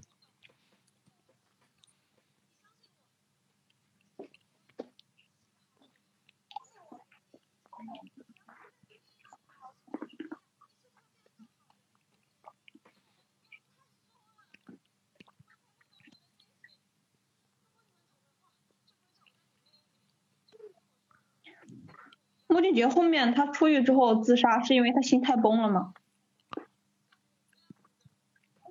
对他觉得这个点他就是觉个得很 bug 愧疚。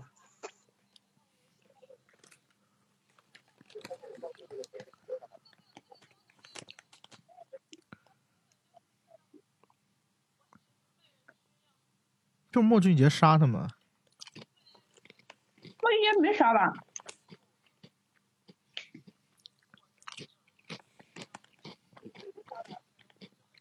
你往后看就知道了。你看你们有一个人现在站在上帝视角了。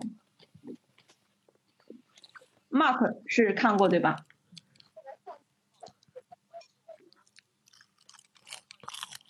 麦考，你能不能从天上掉下来，谁在不要说拥有上帝视角？对，应该应该还是薯薯片或者是虾条之类的。贼香。不，下下次开个吃播得了，就专门在深夜开吃播。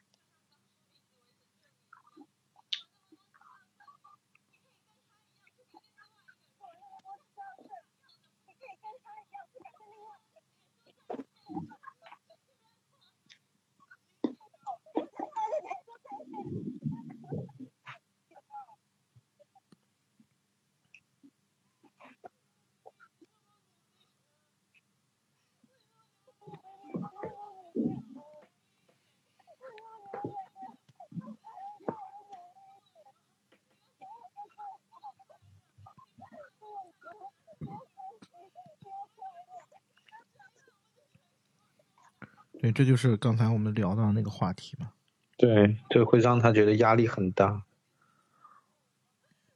你们就知道说加油，加个屁的油啊！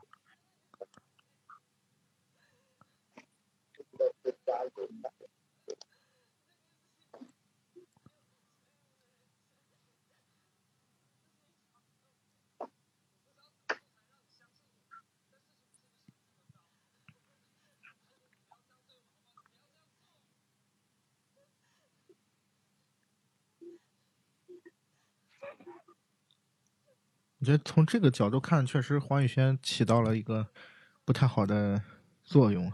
从这个点对，从这个剧情上，怎么突然变成了拯救拯救少女的戏呢？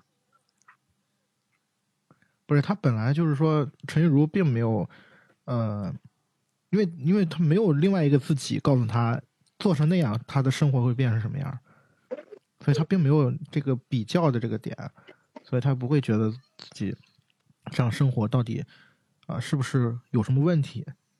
但是这黄宇轩一出现，让他好像又看了另外一个世界的自己是什么样子的。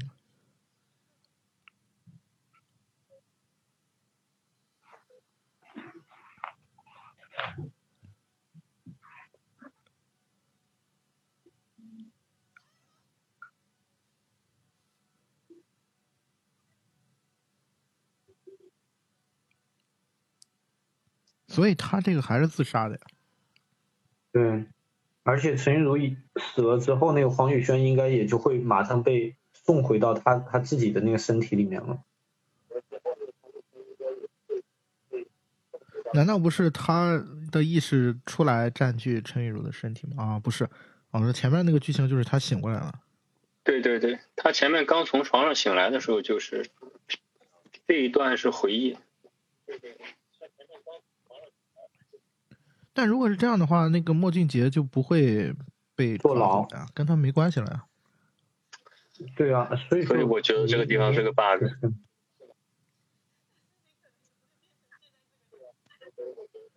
他很明显是自杀的嘛。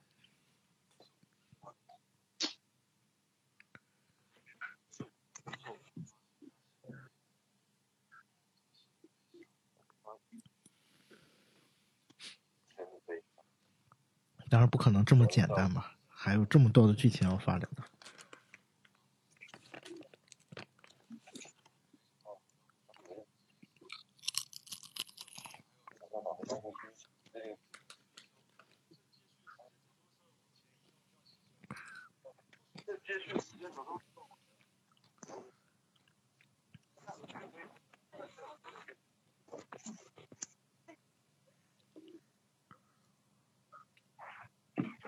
嗯，他已经没办法回到过去了。因为那个随身听坏了，是吗？他不不前面修好了吗？修好了，但只能放一首歌的时间。这是套路。这不就是能不能给我一首歌的时间？这个时候，Walkman 必须坏。套路。对我我就感觉真的就是就是一种宿命，就是说你你不断的改变，最终不可能达到你想要的结果。不，你不觉得他这个设定很有意思吗？就磁带本身就是一个莫比斯环啊。对他他他他他他就是这么设定的，对，就是就你可以看他们的那个那个那个订婚的那个戒指，就是一个莫比斯环的戒指。对，我觉得编剧是有意的，就是就就到就就是一个轮回的感觉。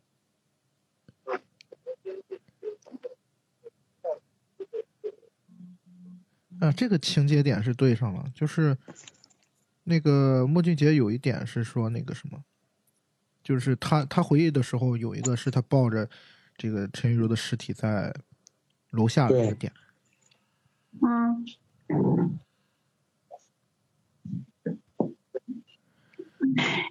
看得我有点饿呀之。前随身听坏了，所以黄宇轩跟陈玉茹换回来了。嗯，这是什么意思？什警察来了。哦，他应该是说他这一次穿越被关到了那个意识的小黑屋里面，是因为随身听坏了，是不是这个意思？不是这个呃这个这个点有点 bug 了吧？这个莫俊杰是为什么会被抓呀？很明显不是他干的呀。有人看到了他抱着他尸体，不不不是啊，就是那他最后为什么会坐牢呢？那只有一种可能，就他自己承认呐、就自己说是自己干的呀，只能这样啊。所以最后的转还能怎么样移在莫俊杰身上吗？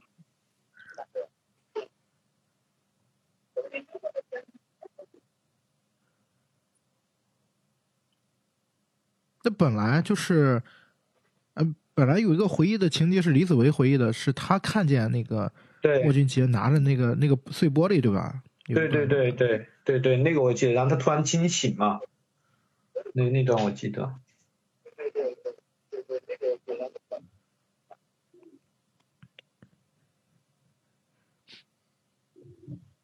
那段情节还没有发生呢。我觉得可能还得再穿越一次，他不是穿越不了了吗？肯肯肯定得得有别的办法，因为要不然的话，这个戏就没没法讲了，就已经什么都 over 了。好了，下一集，那真的就这样，了吗？真的就这样结束了吗？好啊，我我现在退出看下一集。下一集，下一集，下一集。三、二、一，开！等会儿，哎，没事，它前头会有片头的。我还在加载呢留，六个去。我们还没。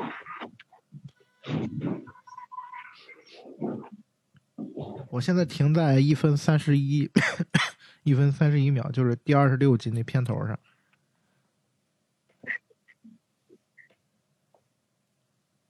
好了吗？没有，我往点还没好还没开厕所。好，一分三十一。这是二吗？你们都已经点开了，你们网你们家网那么好吗？一分三十一一，但一分三十一。但是我现我现在一分三十一在这加载呢。我现在还没有加载到它画面出现。嗯好，来了，二十二十六集，二十六集的片头已经出来了。小怪兽，小怪兽，你是不是没有百度云的会员？对啊，那老张要一个会员。刚刚刚刚才我有个朋友给给，刚才我有个朋友给我截了张那个那个陈韵如的图，把我给丑哭了。就他截图太会截了，发到群里。什么鬼？我发群里给大家看看，他刚才给我截的，他正在看。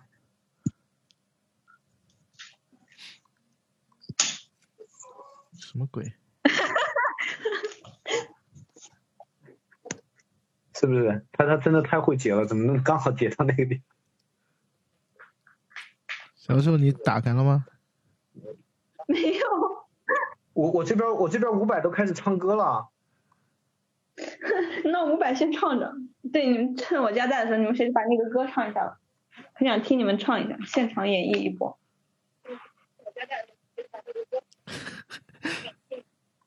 你是认真的吗？对啊，唱嘛，唱一下，说不定热度一下就起来了。然后马上就没人已经没有看了。热度了。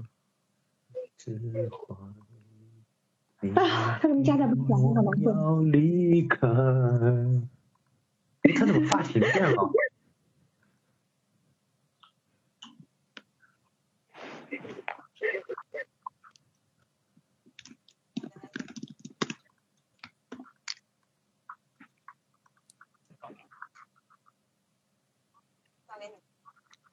哎，这个剧情是什么意思啊？为什么现在整个都是那个黄宇轩的形象出现在陈韵如的生活当中？这个可能就是黄宇轩吧？啊，对，他就是黄宇轩，但是为什么他会就是重复之前他们两个相遇的那个情景？我说的是这个，这个是不是就是那个你们现在看到几分几秒了？两分四十二，四十四。我还没加载出来。那那那那那那我看太快了，我看到四分钟了，等等你吧。嗯，就你那边五百还没唱歌吗？估计快了。现在是那个黄宇轩跟 我这边五百还没出来。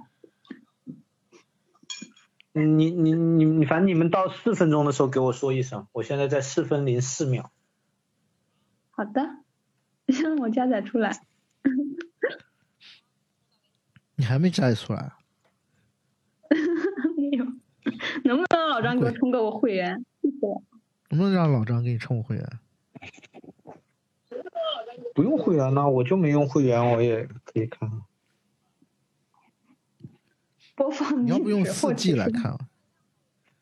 我我居然居然在看台剧的直播，妈呀，简直就人生的第一次。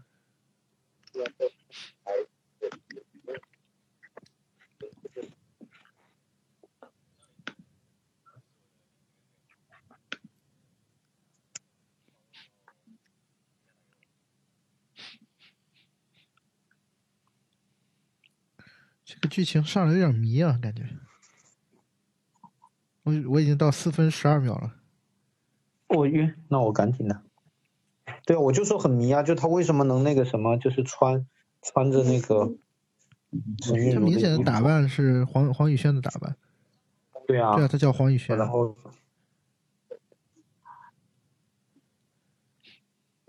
时空交错了嘛？这个时空还没有那个谁呢，他哭了。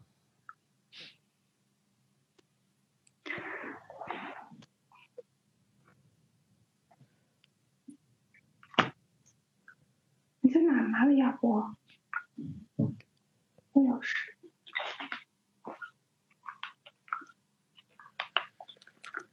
日在做梦？吧？我也觉得。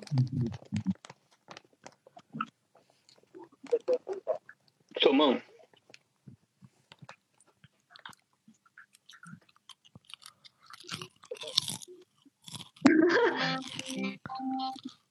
哎，等会儿。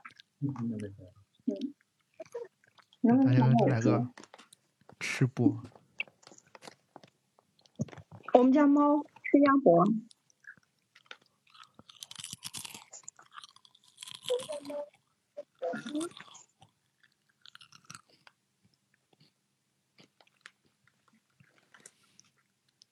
们家猫吃鸭脖不怕被辣到吗？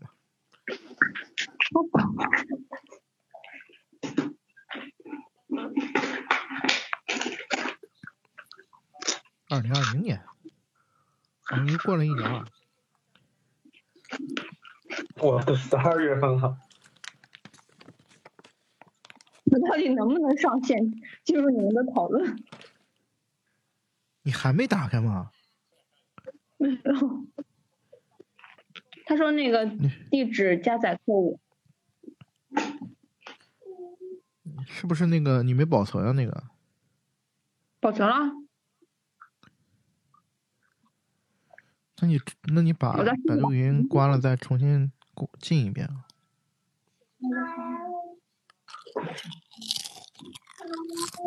猫闭嘴。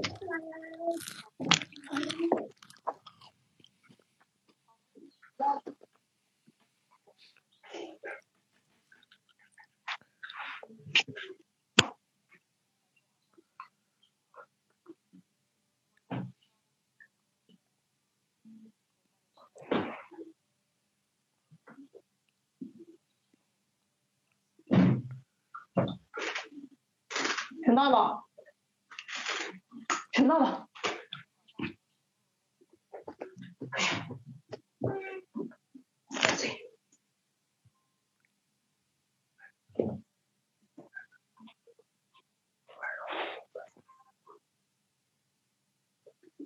耳机呢？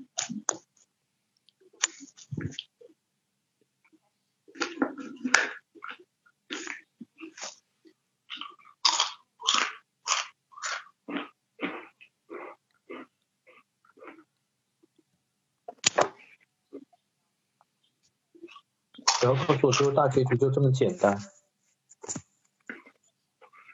没声啊，没声。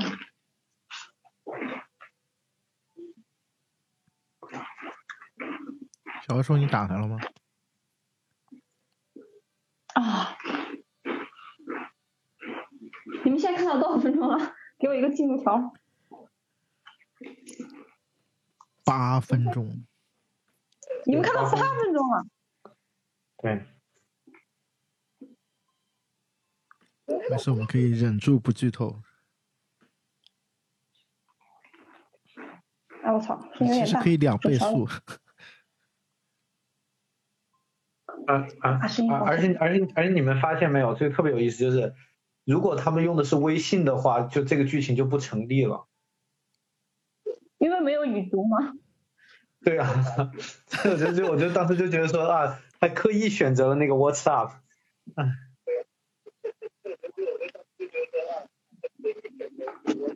哎，我刚刚看点开那个，我有点迷，为什么变成了长发的陈韵如在那？做梦。哦。哎，大法的质量这么差吗？受到太这是索尼在考验用户的忠心。你知道，因为这个剧，这个这个型号的随身听涨到多少钱了吗？多少？全新的要卖一千五。嗯。我果然是这个剧，这个这个剧带火的。当然，肯定肯定它是有人买，它才会涨到那个钱。其实我其实那个我当年印象特别深，反而是那个松下的随身听。就我身边的，就就是土豪的同学们用的都是松下的，当年都要卖大概九百块钱的。原来用的是爱华的。你们想问各位贵庚？那个什么四十出小白说是不是都没有用过随身听？没有啊，就 M P 三呀。哇，那那果然果然好小哦。因为我们是在随身听之后又经历了 C D 机，然后才是 M M D。哦，M D 都是特特别有钱才买得起的。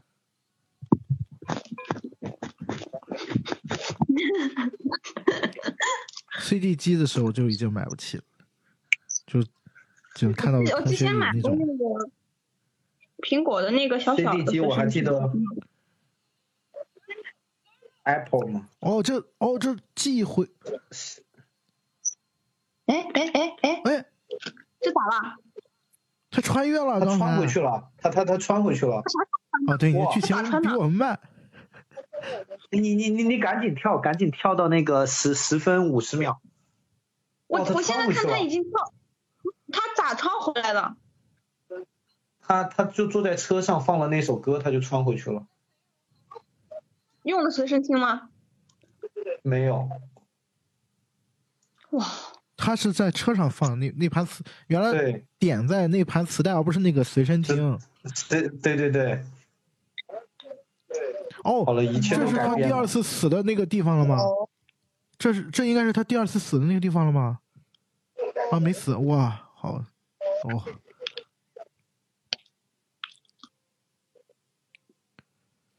嗯。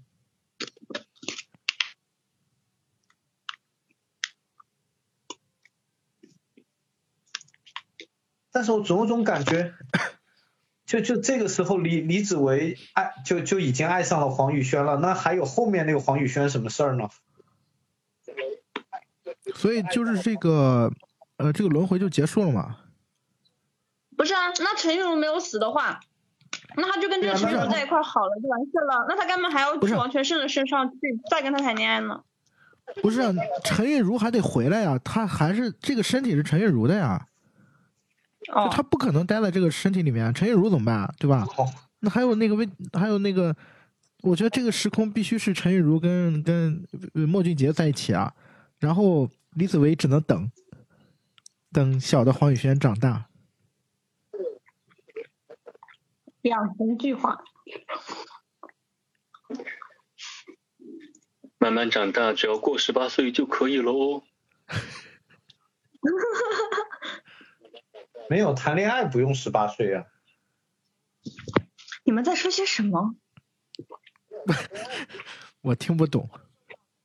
这个话题逐渐变得奇怪了。不，黄宇轩在六岁的时候就见过李子维啊，然后还说那个什么，你要记得我哦。他就就是他不是后面第一次谈恋爱也是因为那个大哥哥，大哥哥，你发音不对，哥哥。大哥哥，嗯，对对对对对。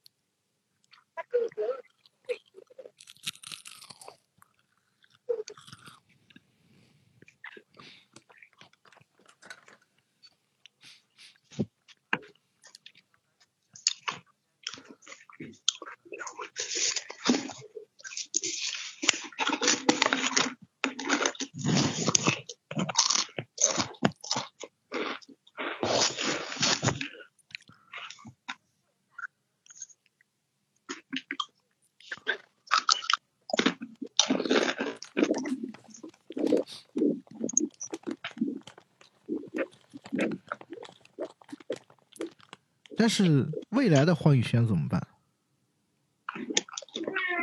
不是因为他又回去陈韵如不是，对对对，陈玉如不是要回来吗？要回到这个身体里啊。那他那他回去之后呢？就是未来的黄宇轩这个时候已经有李子维了，是吗？就对对，就两种可能，要不已经有李子维，要不他就根本没有跟李子维产生过任何交集。对，然后他就过着正常的生活。李子维太强了吧！李子维这个时空，李子维可以等那个小的黄宇轩长大。但是，啊，对，也对，但但但是不不就成了一个大叔跟一个跟一个小女孩的故事了吗？没关系，他们两个之间只差只差十岁而已。啊，为什么为什么这里面没人呢？有人他躲在哦，他，他哦他哦躲在哭呢，好恐怖啊！你像那个，我觉得他就这么一下就能把他给说服吗？应该没那么容易啊。哎呀，就很正常，他需要被说服，到这个点了，他该被说服了。所以这个剧告诉我们一个道理，你知道是什么吗？就是编剧的恋话就是真理。就是恋爱要趁早，六岁的时候就找好。完了，在座的各位都完了。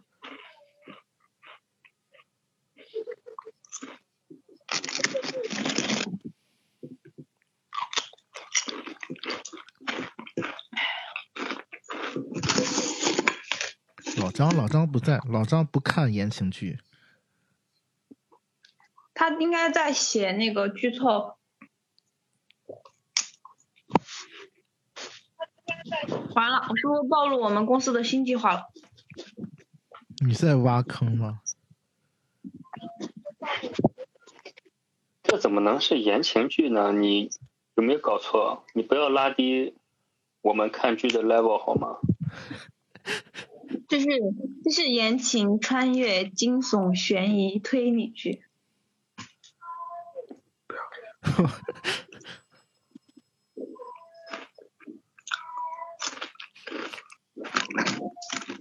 他怎么还不回去啊？应该也需要一个应该不是他想回就能回的吧？要需要那个什么？啊，对，他现在在车上，没人叫他。那边得有外界干预，把他叫醒。像《盗梦空间》那样是吗？嗯，他刚刚从那个上面，那个谁，那个陈韵如讲说他要从很高很高的地方掉下去，我就想，这不就是《盗梦空间》吗？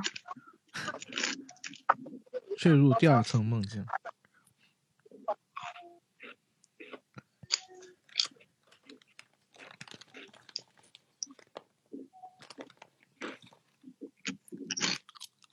别吃了，吃一晚上了。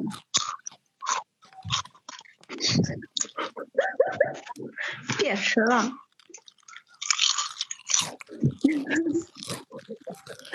你们在你 battle 吃能不能不要薯片吗发？出这种声音？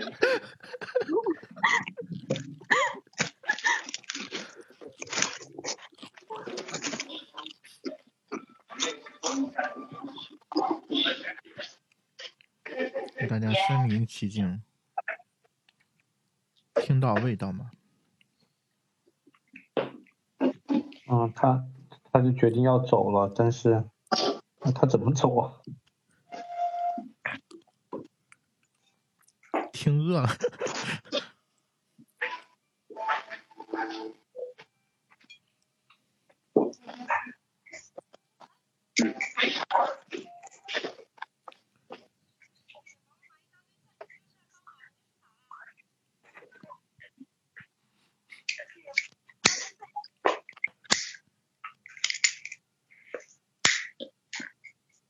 什么声音？没什么声音，都是幻听，幻听，幻听，各位幻听啊！他现在就是用用爱呼唤他心中小黑屋的那个陈韵如。嗯，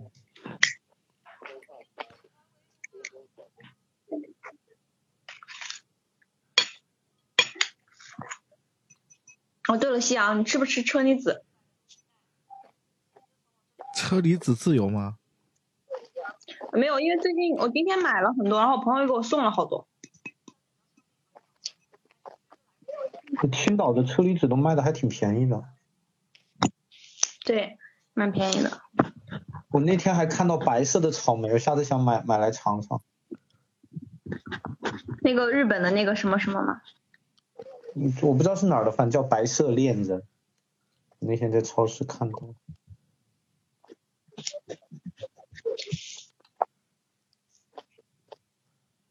哦，原来搞半天，他去开咖啡店也是黄宇轩让他去的。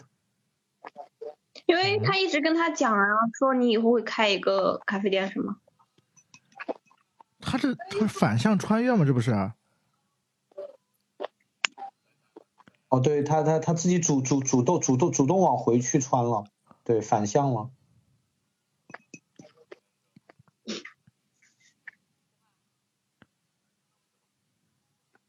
啊，也没有，就是他他只是在听这首歌而已。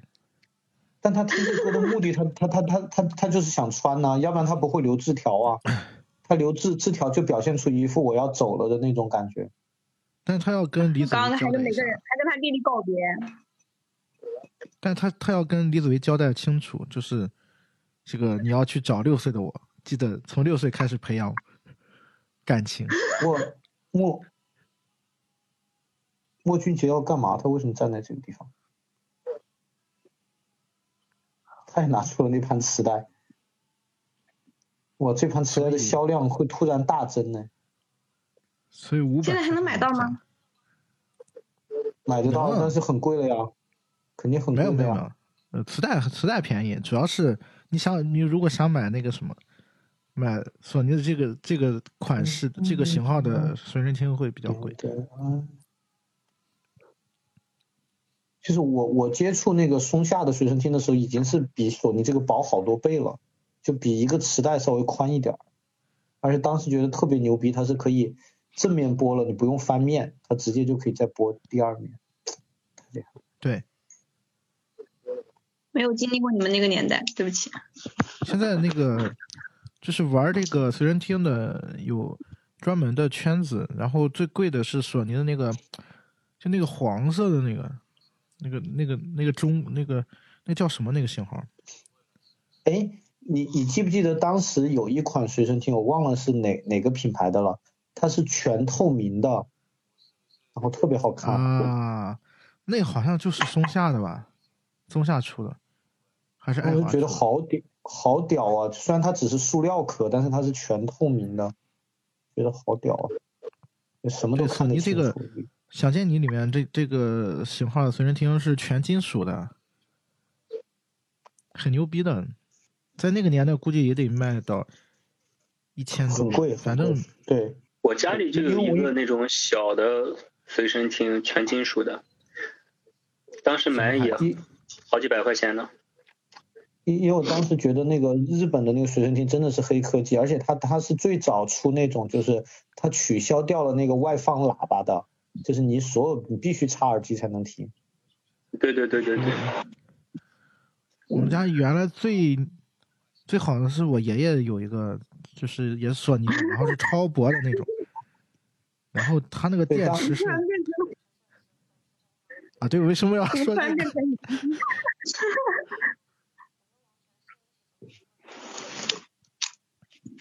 不要再发送弹幕了。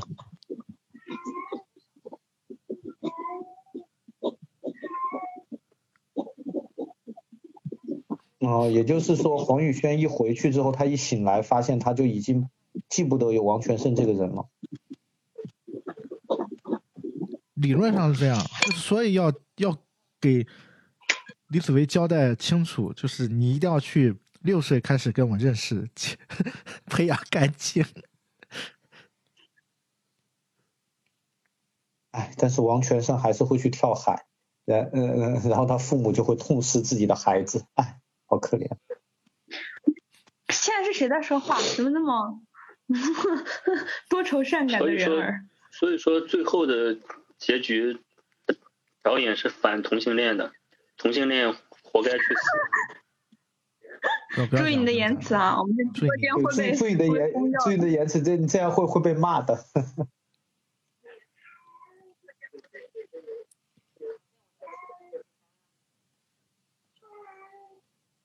不，那个王全胜到最后也没死嘛，他救起来了嘛。啊？你就剧透了吗？不是啊他，如果死了的话，他那个李子维是怎么穿过去的呀？不是啊，王全胜的意识就是没有了啊。对，就是按照本来的剧情，王全胜那个我上海的时候就应该死掉的。对，我是说同性恋的王全胜还有呀？没了。怎么没了？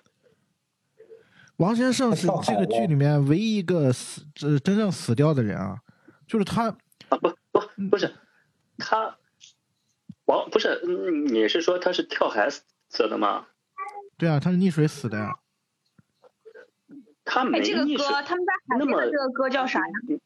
啊，想念你。李子维他李子维穿到王全胜身上的时候，王全胜是躺在医院里面的，他是被救起来的。不是，是他在，不是，是他在他在海里里的时候穿穿突然过去的，对，他不是在医医院穿的，他是他，你想他醒，他意识穿过去，他那个画面是他在海里的，然然对对，然后他啊醒了之后，他醒了之后是在他家里的，就我看的台版是在他家里，然然后他不不出来不不不不不遇到他，不不，你你你你你有一段是在医院里面，他醒来之后，李呃王全胜的妈妈还跟他说话了吗？不是他的意识穿过去的那一瞬间，他是在海里的那个画面，就就是有一个类似于那个《水形物语》那个、啊啊啊啊那个那个镜头，就是他在往往海里沉，啊我知道然后穿过去的嘛。啊，那这不还是导演把一个同性恋给弄死了？好了好了好了好了，哎呀，太过分了！这是这是这是那个什么，这是导演这呃这让大家这这首知道了就是歌就是八那个什么八三幺唱的那个主题曲，罕见的。就是导演要大家知道要善待身边的每一个人。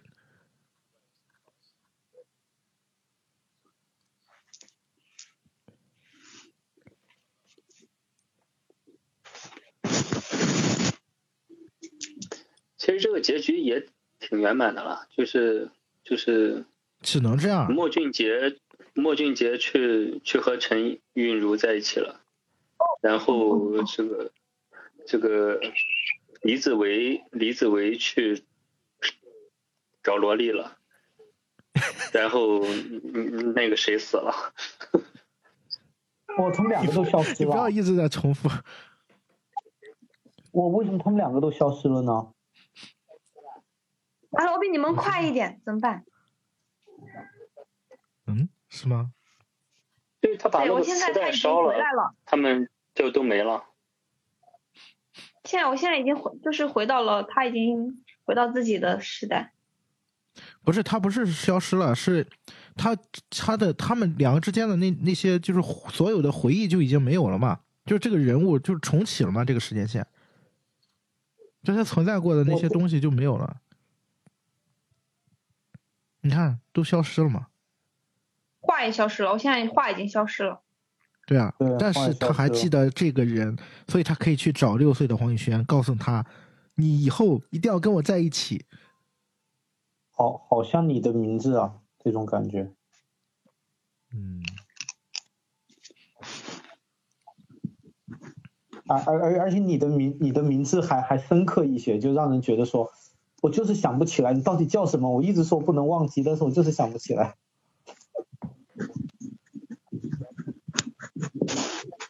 大不是人人家这个就六岁的时候，黄宇轩就跟这个大哥哥说了，六岁的时候你一定要记得我，我叫黄宇轩，不是吧？他那个时候才四岁啊，六岁。六岁的话，他俩也差一旬呀。不是，李子维是十六岁，他们两个之间差十岁。所以他们他们是他们是现在还有记忆，但是痕迹已经没有了，对吧？对，就是因为他时间线重启了嘛，所以就发生的所有事情都没有了。行了呀，有记忆就行了呀，这哭啥呢？赶紧找人去啊，处对赶紧象去啊。找人啊！我那那那那这么说，还是那个你的名字拍的更好。你的名字就是连那段记忆都会被删除。那他没啥好哭的，赶紧去找人。哭啥呢？因为就害怕找不着呗。不可能，哎呀，你发微博嘛。人家是 Twitter，不对啊，这。个时候，这个时候李子维应该在他身边才对啊。按理说，我觉得应该是这样，就是李子维，就是推大他十岁的，大他十岁的李子维在他身边呀。对啊，就李子维就应该去，就是去找，在过去那个时间线就应该去找六岁的黄宇轩，然后然后跟他培养感情。就现在这个，哦哦哦，不不不不，这就就是等李子维那条线找到他了，他的未来是不是也就改变了？对，只能这样子啊。这个但问题是就就 只能这么去理解。而而而而而且而且最最恐怖的是，你比如说黄宇轩，他可能他你看他人都消失了黄宇轩怎么都没了就是整？对啊，就就是整个就不存在了呀，就是因为因为这，啊，就就就反正我觉得就肯定肯定那样一变应该变很多事情，包括他也不是做那个工作，他也有可能也没有读那个大学什么的，就完全不一样。没事，但是只要他们有记忆的话，他就还是能找到他。对啊，所所以说我就说这种东西最最让人想不通的就是说的好像是平行宇宙，最终还是就是统一到一一个空间里。就是他所有线最后还是回归到一个结果嘛。对呀、所以这就这就是会让你觉得很，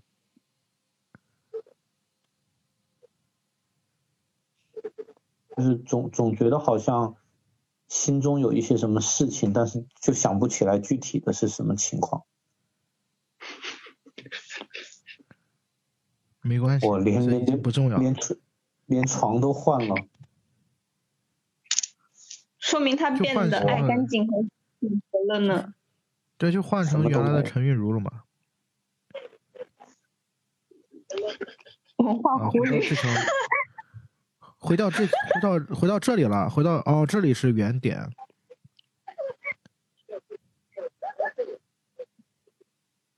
对，也不就就就对啊，哇哇！你看他那个眼眼睛动的，好恐我觉得。这里也有问题啊。这里如果是原点的话，那那他的他头是谁打破的？哎呦我操！对不起啊，不是我我不是我我刚我刚才说这个剧情啊，这里如果是原点的话，那他的头是得谁打破的呀？打破他的头不是那个穿越过来，穿越过来的那个医生嘛？不是不是医生，是他哥哥本来就已经那个他哥哥可能就已经，他哥哥不是一直喜欢他吗？但他哥哥不会去伤害他呀。哦，这个地方倒是个 bug 啊！对啊，这这这么打的头是谁还是打破的？还是谢之林？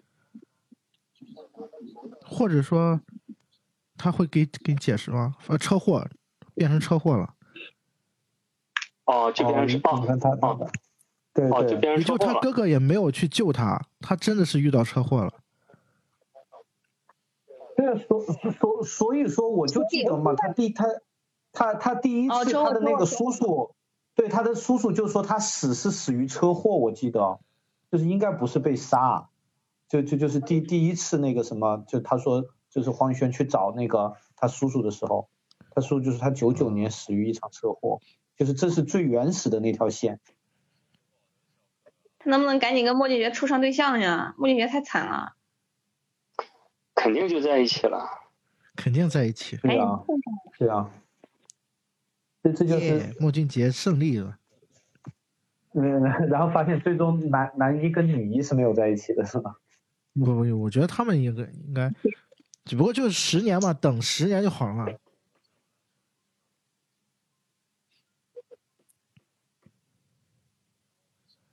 十六岁就可你看，你看，对，对对对，这这这这这这个完完完全就是你的名字的那种处理方式嘛，就说我感觉有一个人，但是我又不知道这人是谁，对我记不起来，就总觉得心里空落落的，啊，这个简直了，就是没事，套路啊缘套路妙不可言，你们在一起呢。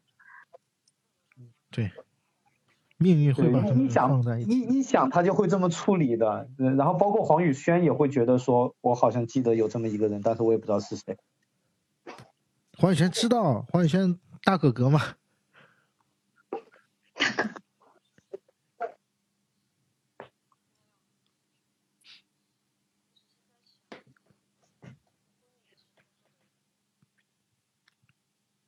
所以就是这个黄宇轩对他施加的影响也没有了，也消失了。没有了，对，就就大大家就互相再也不认识对方了，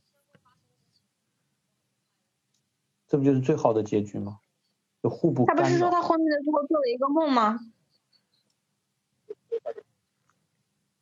听他一会儿怎么讲？就想自杀。我觉得，我觉得有，我觉得有可哦有可能他从此之后性格也会变得好一点。梦到了另外的一个自己。不是，我觉得他可能他可能就是陈玉茹也会变得更加乐观开开朗，就是一个非常好的结局。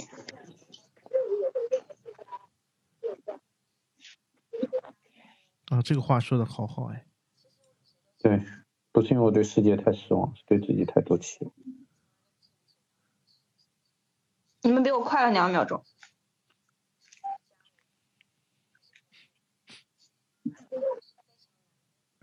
哦，这这段话说的太好了。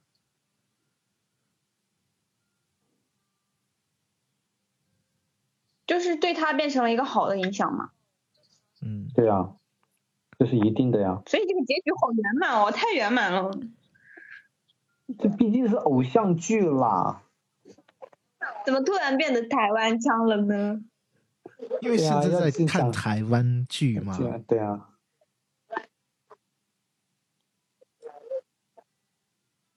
对，反反正我要作为观众，我是无法接受太残酷的这个结局的。要让他们圆满你。看，你看他现在笑的多开朗。行，你想处对象了，我批准了，民政局给你搬过来了。哦，这里看到小妹妹了，妈，你又比我快两秒妹，妹哎，气死我了！小美眉跟小大哥哥见面了，啊，这里剧情就接上了嘛，然后然后两个人就见面认识了，所以然后六岁开始就，对，然后六岁开始就谈恋爱，谈十年，你闭嘴。大哥哥会等你十年，哦吼，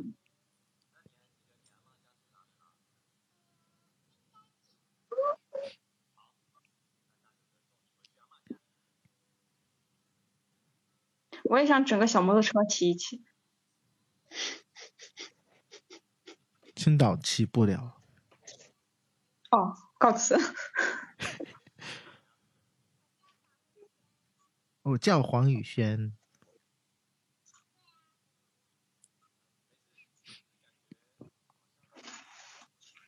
好像听说过哎，但是又又不知道在哪里听说过，哈哈，我完全被我猜中。有呀，就是黄宇轩呀。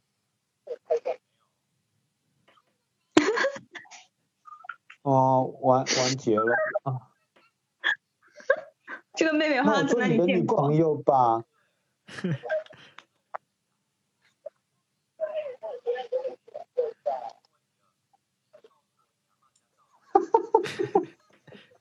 完了完了完了完了！你你你才几岁呀、你怎么能随便问人家这种问题啊？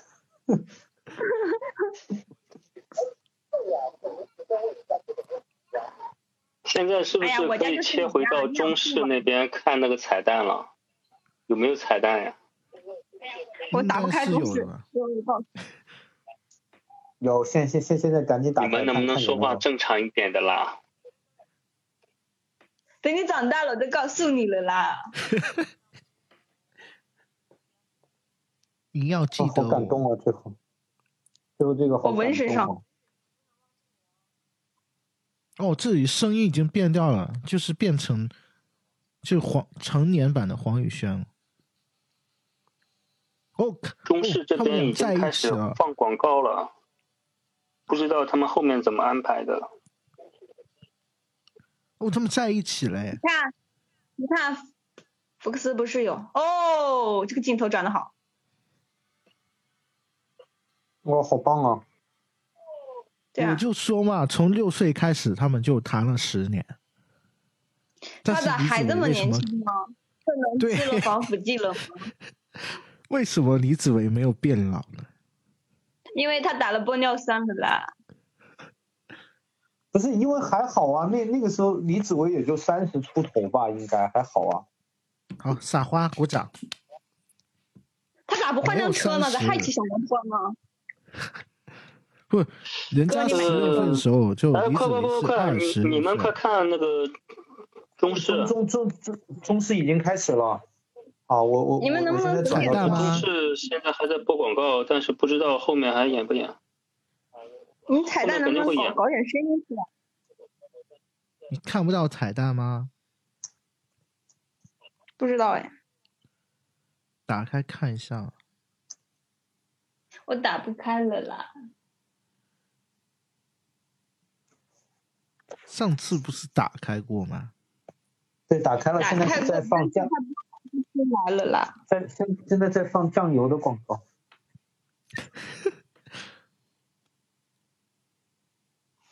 哎，我们直播间还有人没有香，不会已经全部被我们唠走了吧？管他呢。留下的都是真爱粉，送你们一个真爱粉的啊！没想好要送什么，算了。哦，来了，来了来了，开始了。但是我打不开了耶。哎呀，没有那个那那那个那个那个中式的要慢一些，中式的现在还是那个刚刚刚醒过来，陈韵如刚醒过来，所以说还还还要还要大概等二十分钟太多了啊，十分钟啊吧，对，十分钟以后吧。我们去微博搜一下彩蛋好了。微博有吗？应该不可能那么早给放出来吧？爱奇艺上线了吗？爱奇艺？你还为爱奇艺会员呢。会员可就可以看彩蛋啊。我不知道。哎呀我操！我按错了，我把电脑关机了。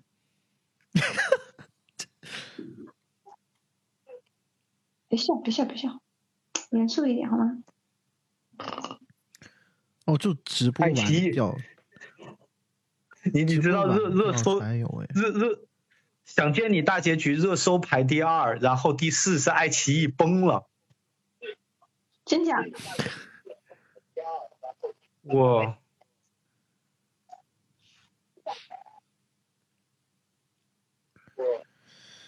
啊，大家都在说彩蛋在哪里？不知道。我帮你们找找爱奇艺有没有？不说爱奇艺崩了吗？干我这儿能打开。我竟然敷着蒸汽眼罩听完了你们看的直播大结局，那你听到我们的结局了吗？结局是不是很好？我 想锤死你想，对不起。我估我估计彩蛋你可明天看了，因为因为这真的是现在把人家吓走，咱们这个直播间一共就五个人了。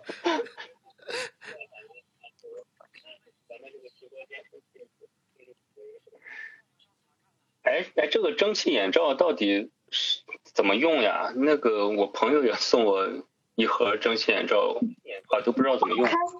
我告诉你很简单打开啊，打开放在眼睛上面，打开，对，第二步把它放到眼睛上，第三步闭上眼睛我想。把你们全部打死哈。然后闭上眼睛之后就变成了，所以暂时将你眼睛闭了起来。对，然后第第四步，第四步打开伍佰的专辑，然后你就可以穿越。然后你就可以穿越了。去找，记得去找幼稚园，然后去找六岁的小美眉。哦，爱奇艺已经更新了。嗯我那个那那个什么，就是电电视台都还没播完，爱奇艺就已经放出来了。对啊，哎呀，现在已肯定是。先给他们资源了。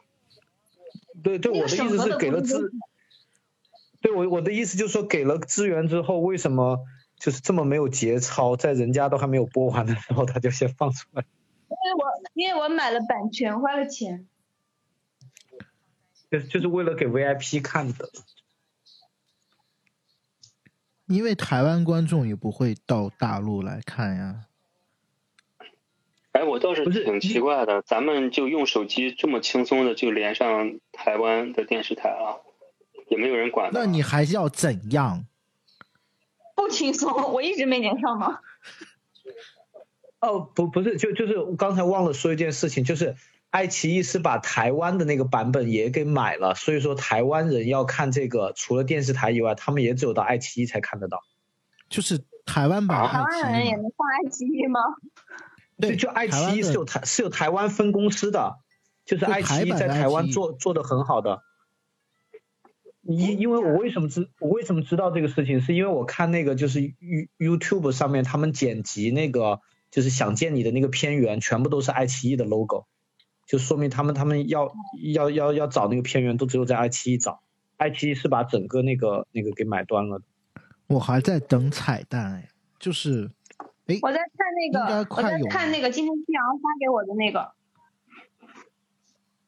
我发你还在等彩蛋？我哦，对，快快快快完了，快完了，彩蛋应该马上出来了，已经到他们就是在夕阳下骑摩托车的地方了。好奇怪，原来就是演演陈玉如弟弟的那个那个演员跟跟许光汉是同学啊。啊，他就是就就是那个陈玉如的弟弟是就是老看到他演，然后之前都演那种很贱的那种角色，比如说他演过那个，挺挺贱不对对啊，他他他演过那个等一个人咖啡啊，等一个人咖啡里面就有他。啊，我觉得他在这里面都没有化妆师去给他化个妆什么的，就素颜素的太厉害了。啊不重要啊，他又不是主角。对的，对啊，戏戏份超少的。我现在在看那个番外，就是讲那个王全胜的那个。你没有哦，对你原来看的是内地版的，对，那那个都不叫番外，那是人家的正片里面的。但你在爱奇艺上是片花的番外呀。对啊，所所以说你知道咱们这边管的有多严格了，就是那个那么嗯感觉很正常的一个剧情，居然就被删掉了。也有可能有多少个番外自由严格？我这里又卡掉了，大哥哥喜欢什么样的女生？我这个地方是这个等你长音乐大了，提供，我再告诉你。唱片。哎，这边也出字幕了呀，会不会没对啊，特别翻来了？感谢。你的字幕之后会有啊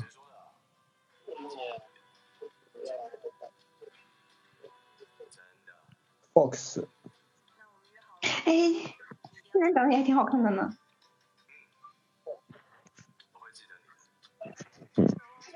啊，这个时候声音变了。对啊，就是你们在看那个彩蛋吗？不是现在还没到彩蛋结局。对啊，哎，这个结局是不是就是彩蛋呀？应该不是吧？不会吧？我觉得不是。什么叫彩蛋？彩蛋不是应该是后面再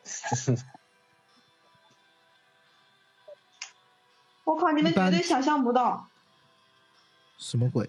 爱奇艺那个讲王全胜的番外，他俩亲亲的这个地方居然被打码了，我操！那那他还放出来干嘛呀？就是这是一个王王全胜王全胜，王全胜就是那个去强吻那个男强吻生，对，啊，同性恋题材，哎，彩蛋出来了是不是？出来了彩彩蛋怎么都是彩蛋呀？都都都是一些照片呢？对，这不是彩蛋，这都是以前已经看过的啊。啊，这个女主真的是越看越好看，我已经开始喜欢上她了。那那那那你会喜欢桂纶？你会喜欢桂纶镁吗？我觉得桂纶镁更感觉看着比她更像学生一些。谁不喜欢桂纶镁呢？在座的各位，我，我还真不太喜欢桂纶。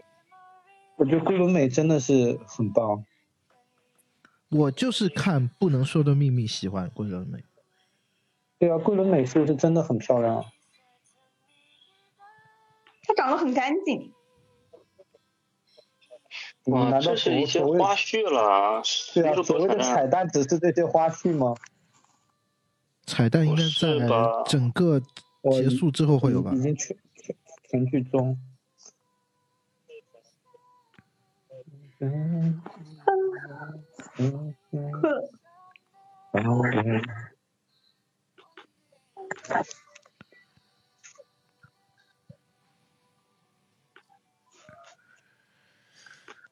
哎，来了来了来了！献给我们声音准大点并肩走到最后的你。哇，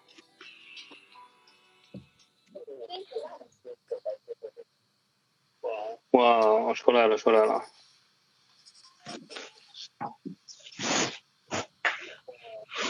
是不是要出现什么灵异事件了？嗯整个剧就够灵异的了，还要怎么灵异？现在是这个陈光，我为什么老是叫他陈？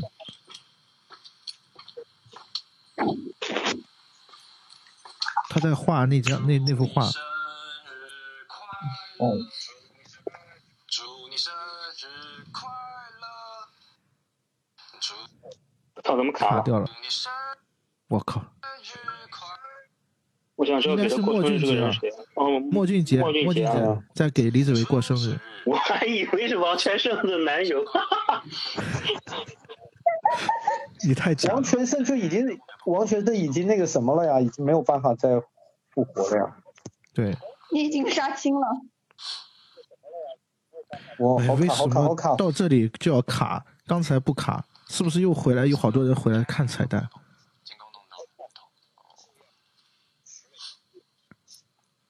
就你一个人，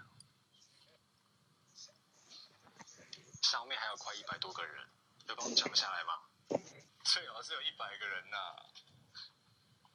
你知道我从台南开车上来要多久吗？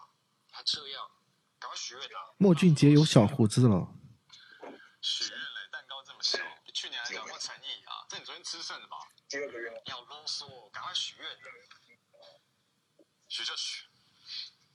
希望木能练生意兴隆，然后第一个愿望身体健康。我希望最近接到的案子都可以顺顺利利的完成，然后工作室慢慢进入轨道。第三个愿望，第二个愿望听好了哦，谁比我快？生意兴隆，然后莫奶奶身体健康，长命百岁，一定的。那第三个愿望，我这个地方现在画面一直卡住，声音在动。我的第三个愿望，那你岂不是跟小怪兽一样？到底发生了什么我都不知道，然后就开始出音乐了。现在关灯了，他在许第三个愿望是许第三个愿望，第三个愿望不能说出来呀。哦，他然后关灯来了。不要和王宇轩在一起。然后音乐来了，应该会。黄宇轩出现了，对，哦吼，嗯，整天，果然很小啊。对啊，果然很小。你们在你们在笑什么？谁能告诉我？就是年轻版的黄宇轩哦，他拿着生日蛋糕八岁，这个黄宇轩十八岁啊他，才十八岁，正正好啊，时间刚刚好啊。完了，好了，彩蛋也完了禽，兽。刚刚那个禽兽是谁说的？结束了，彻底的大结局了。哇，这个这个好纯好纯啊！这个扮相，十八岁的黄宇轩，好完美。就最后就是十八岁的黄宇轩拿着一个小蛋糕，是给二十八岁的李子维过生日。然后黄宇轩穿着一身这个学生装，学生装，舒林的。严淑林的杀青场，不错不错。好，我们的直播就到这里了。大家还有就到这里了，跟大家说晚安。对，大家晚安哦！谢谢大家陪到现在的人，陪到现在的人都是铁粉。哎，又没有别的可以看了。看那个《爱的迫降》呀，他们铁粉，铁粉才四个人，其中有一个是你哎，不是啊，四个人是不是只有咱四个啊？天哪！Yeah, that's right。不是啊？你们看到看到直播间有人在说话吗？然后几个人说话？下期节目我也不知道什么时候上啊，你想听什么呀？听什么我们就可以说什么呀。你看网易云就有了呀。下一部剧还能追啥？下一部能追的剧还没有拍出来呢。只能只能看老剧了。诶，想想我准备把演黄宇轩这个柯佳燕之前演的剧再再都看一遍。你你你你你去看那个，看《蒙嘎》，《蒙嘎》里面就是他的那个什么，就就他当时的算是出道吧。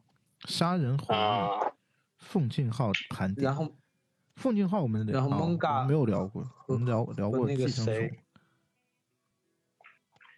寄生虫我们曾经也做过一期节目啦，可以去听啦，很久很久之前就做过啦。奉俊昊的大家欢迎多去多去看一看迷影圆珠派之前的节目，反复看，订阅哦。寄生虫那期节目也是 有我当嘉宾了，可以听到我充满磁性的声音了。好了，你可以但是没有我了啦了。好了，大家可以下播了。大家如果想听其更多的东西，那就我还在看中视演的这个花絮，还挺好的。啊，你还在看，都都已经结束了。后面还有花絮吗？后面还还一直在演一些他们拍摄过程中的花絮。大家哎，对，大家可以去看那个什么《性爱自修室》第二季。应该。人家第一季都没看过，还让人家看第二季。啥？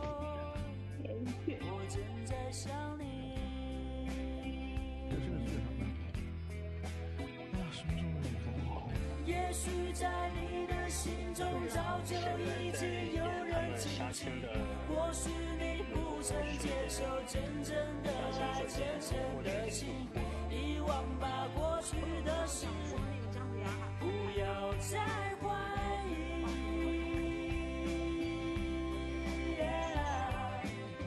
我仿佛可以听见你的心跳，你的声音。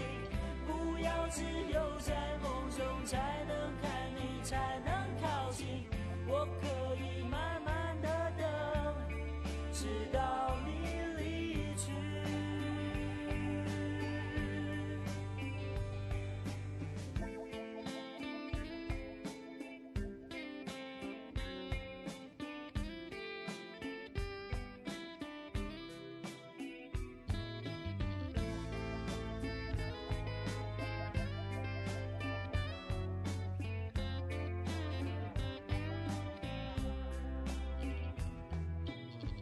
在黎明来临之前，我还是清醒。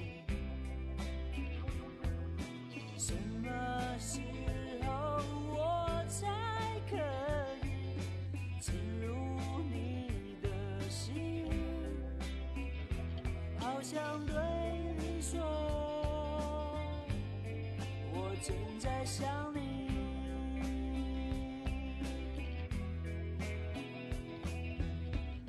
也许在你的心中早就已经有人进去，或许你不曾接受真正的爱，真诚的心，遗忘吧过去的事，不要再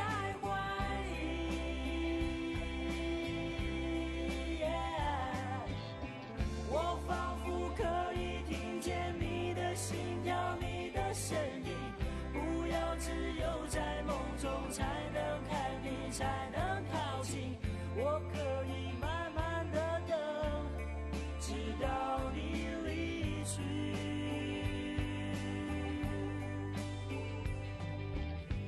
也许在你的心中早就已经有人进去，或许你不曾接受真正的爱，真诚的心，遗忘吧过去的事，不要再怀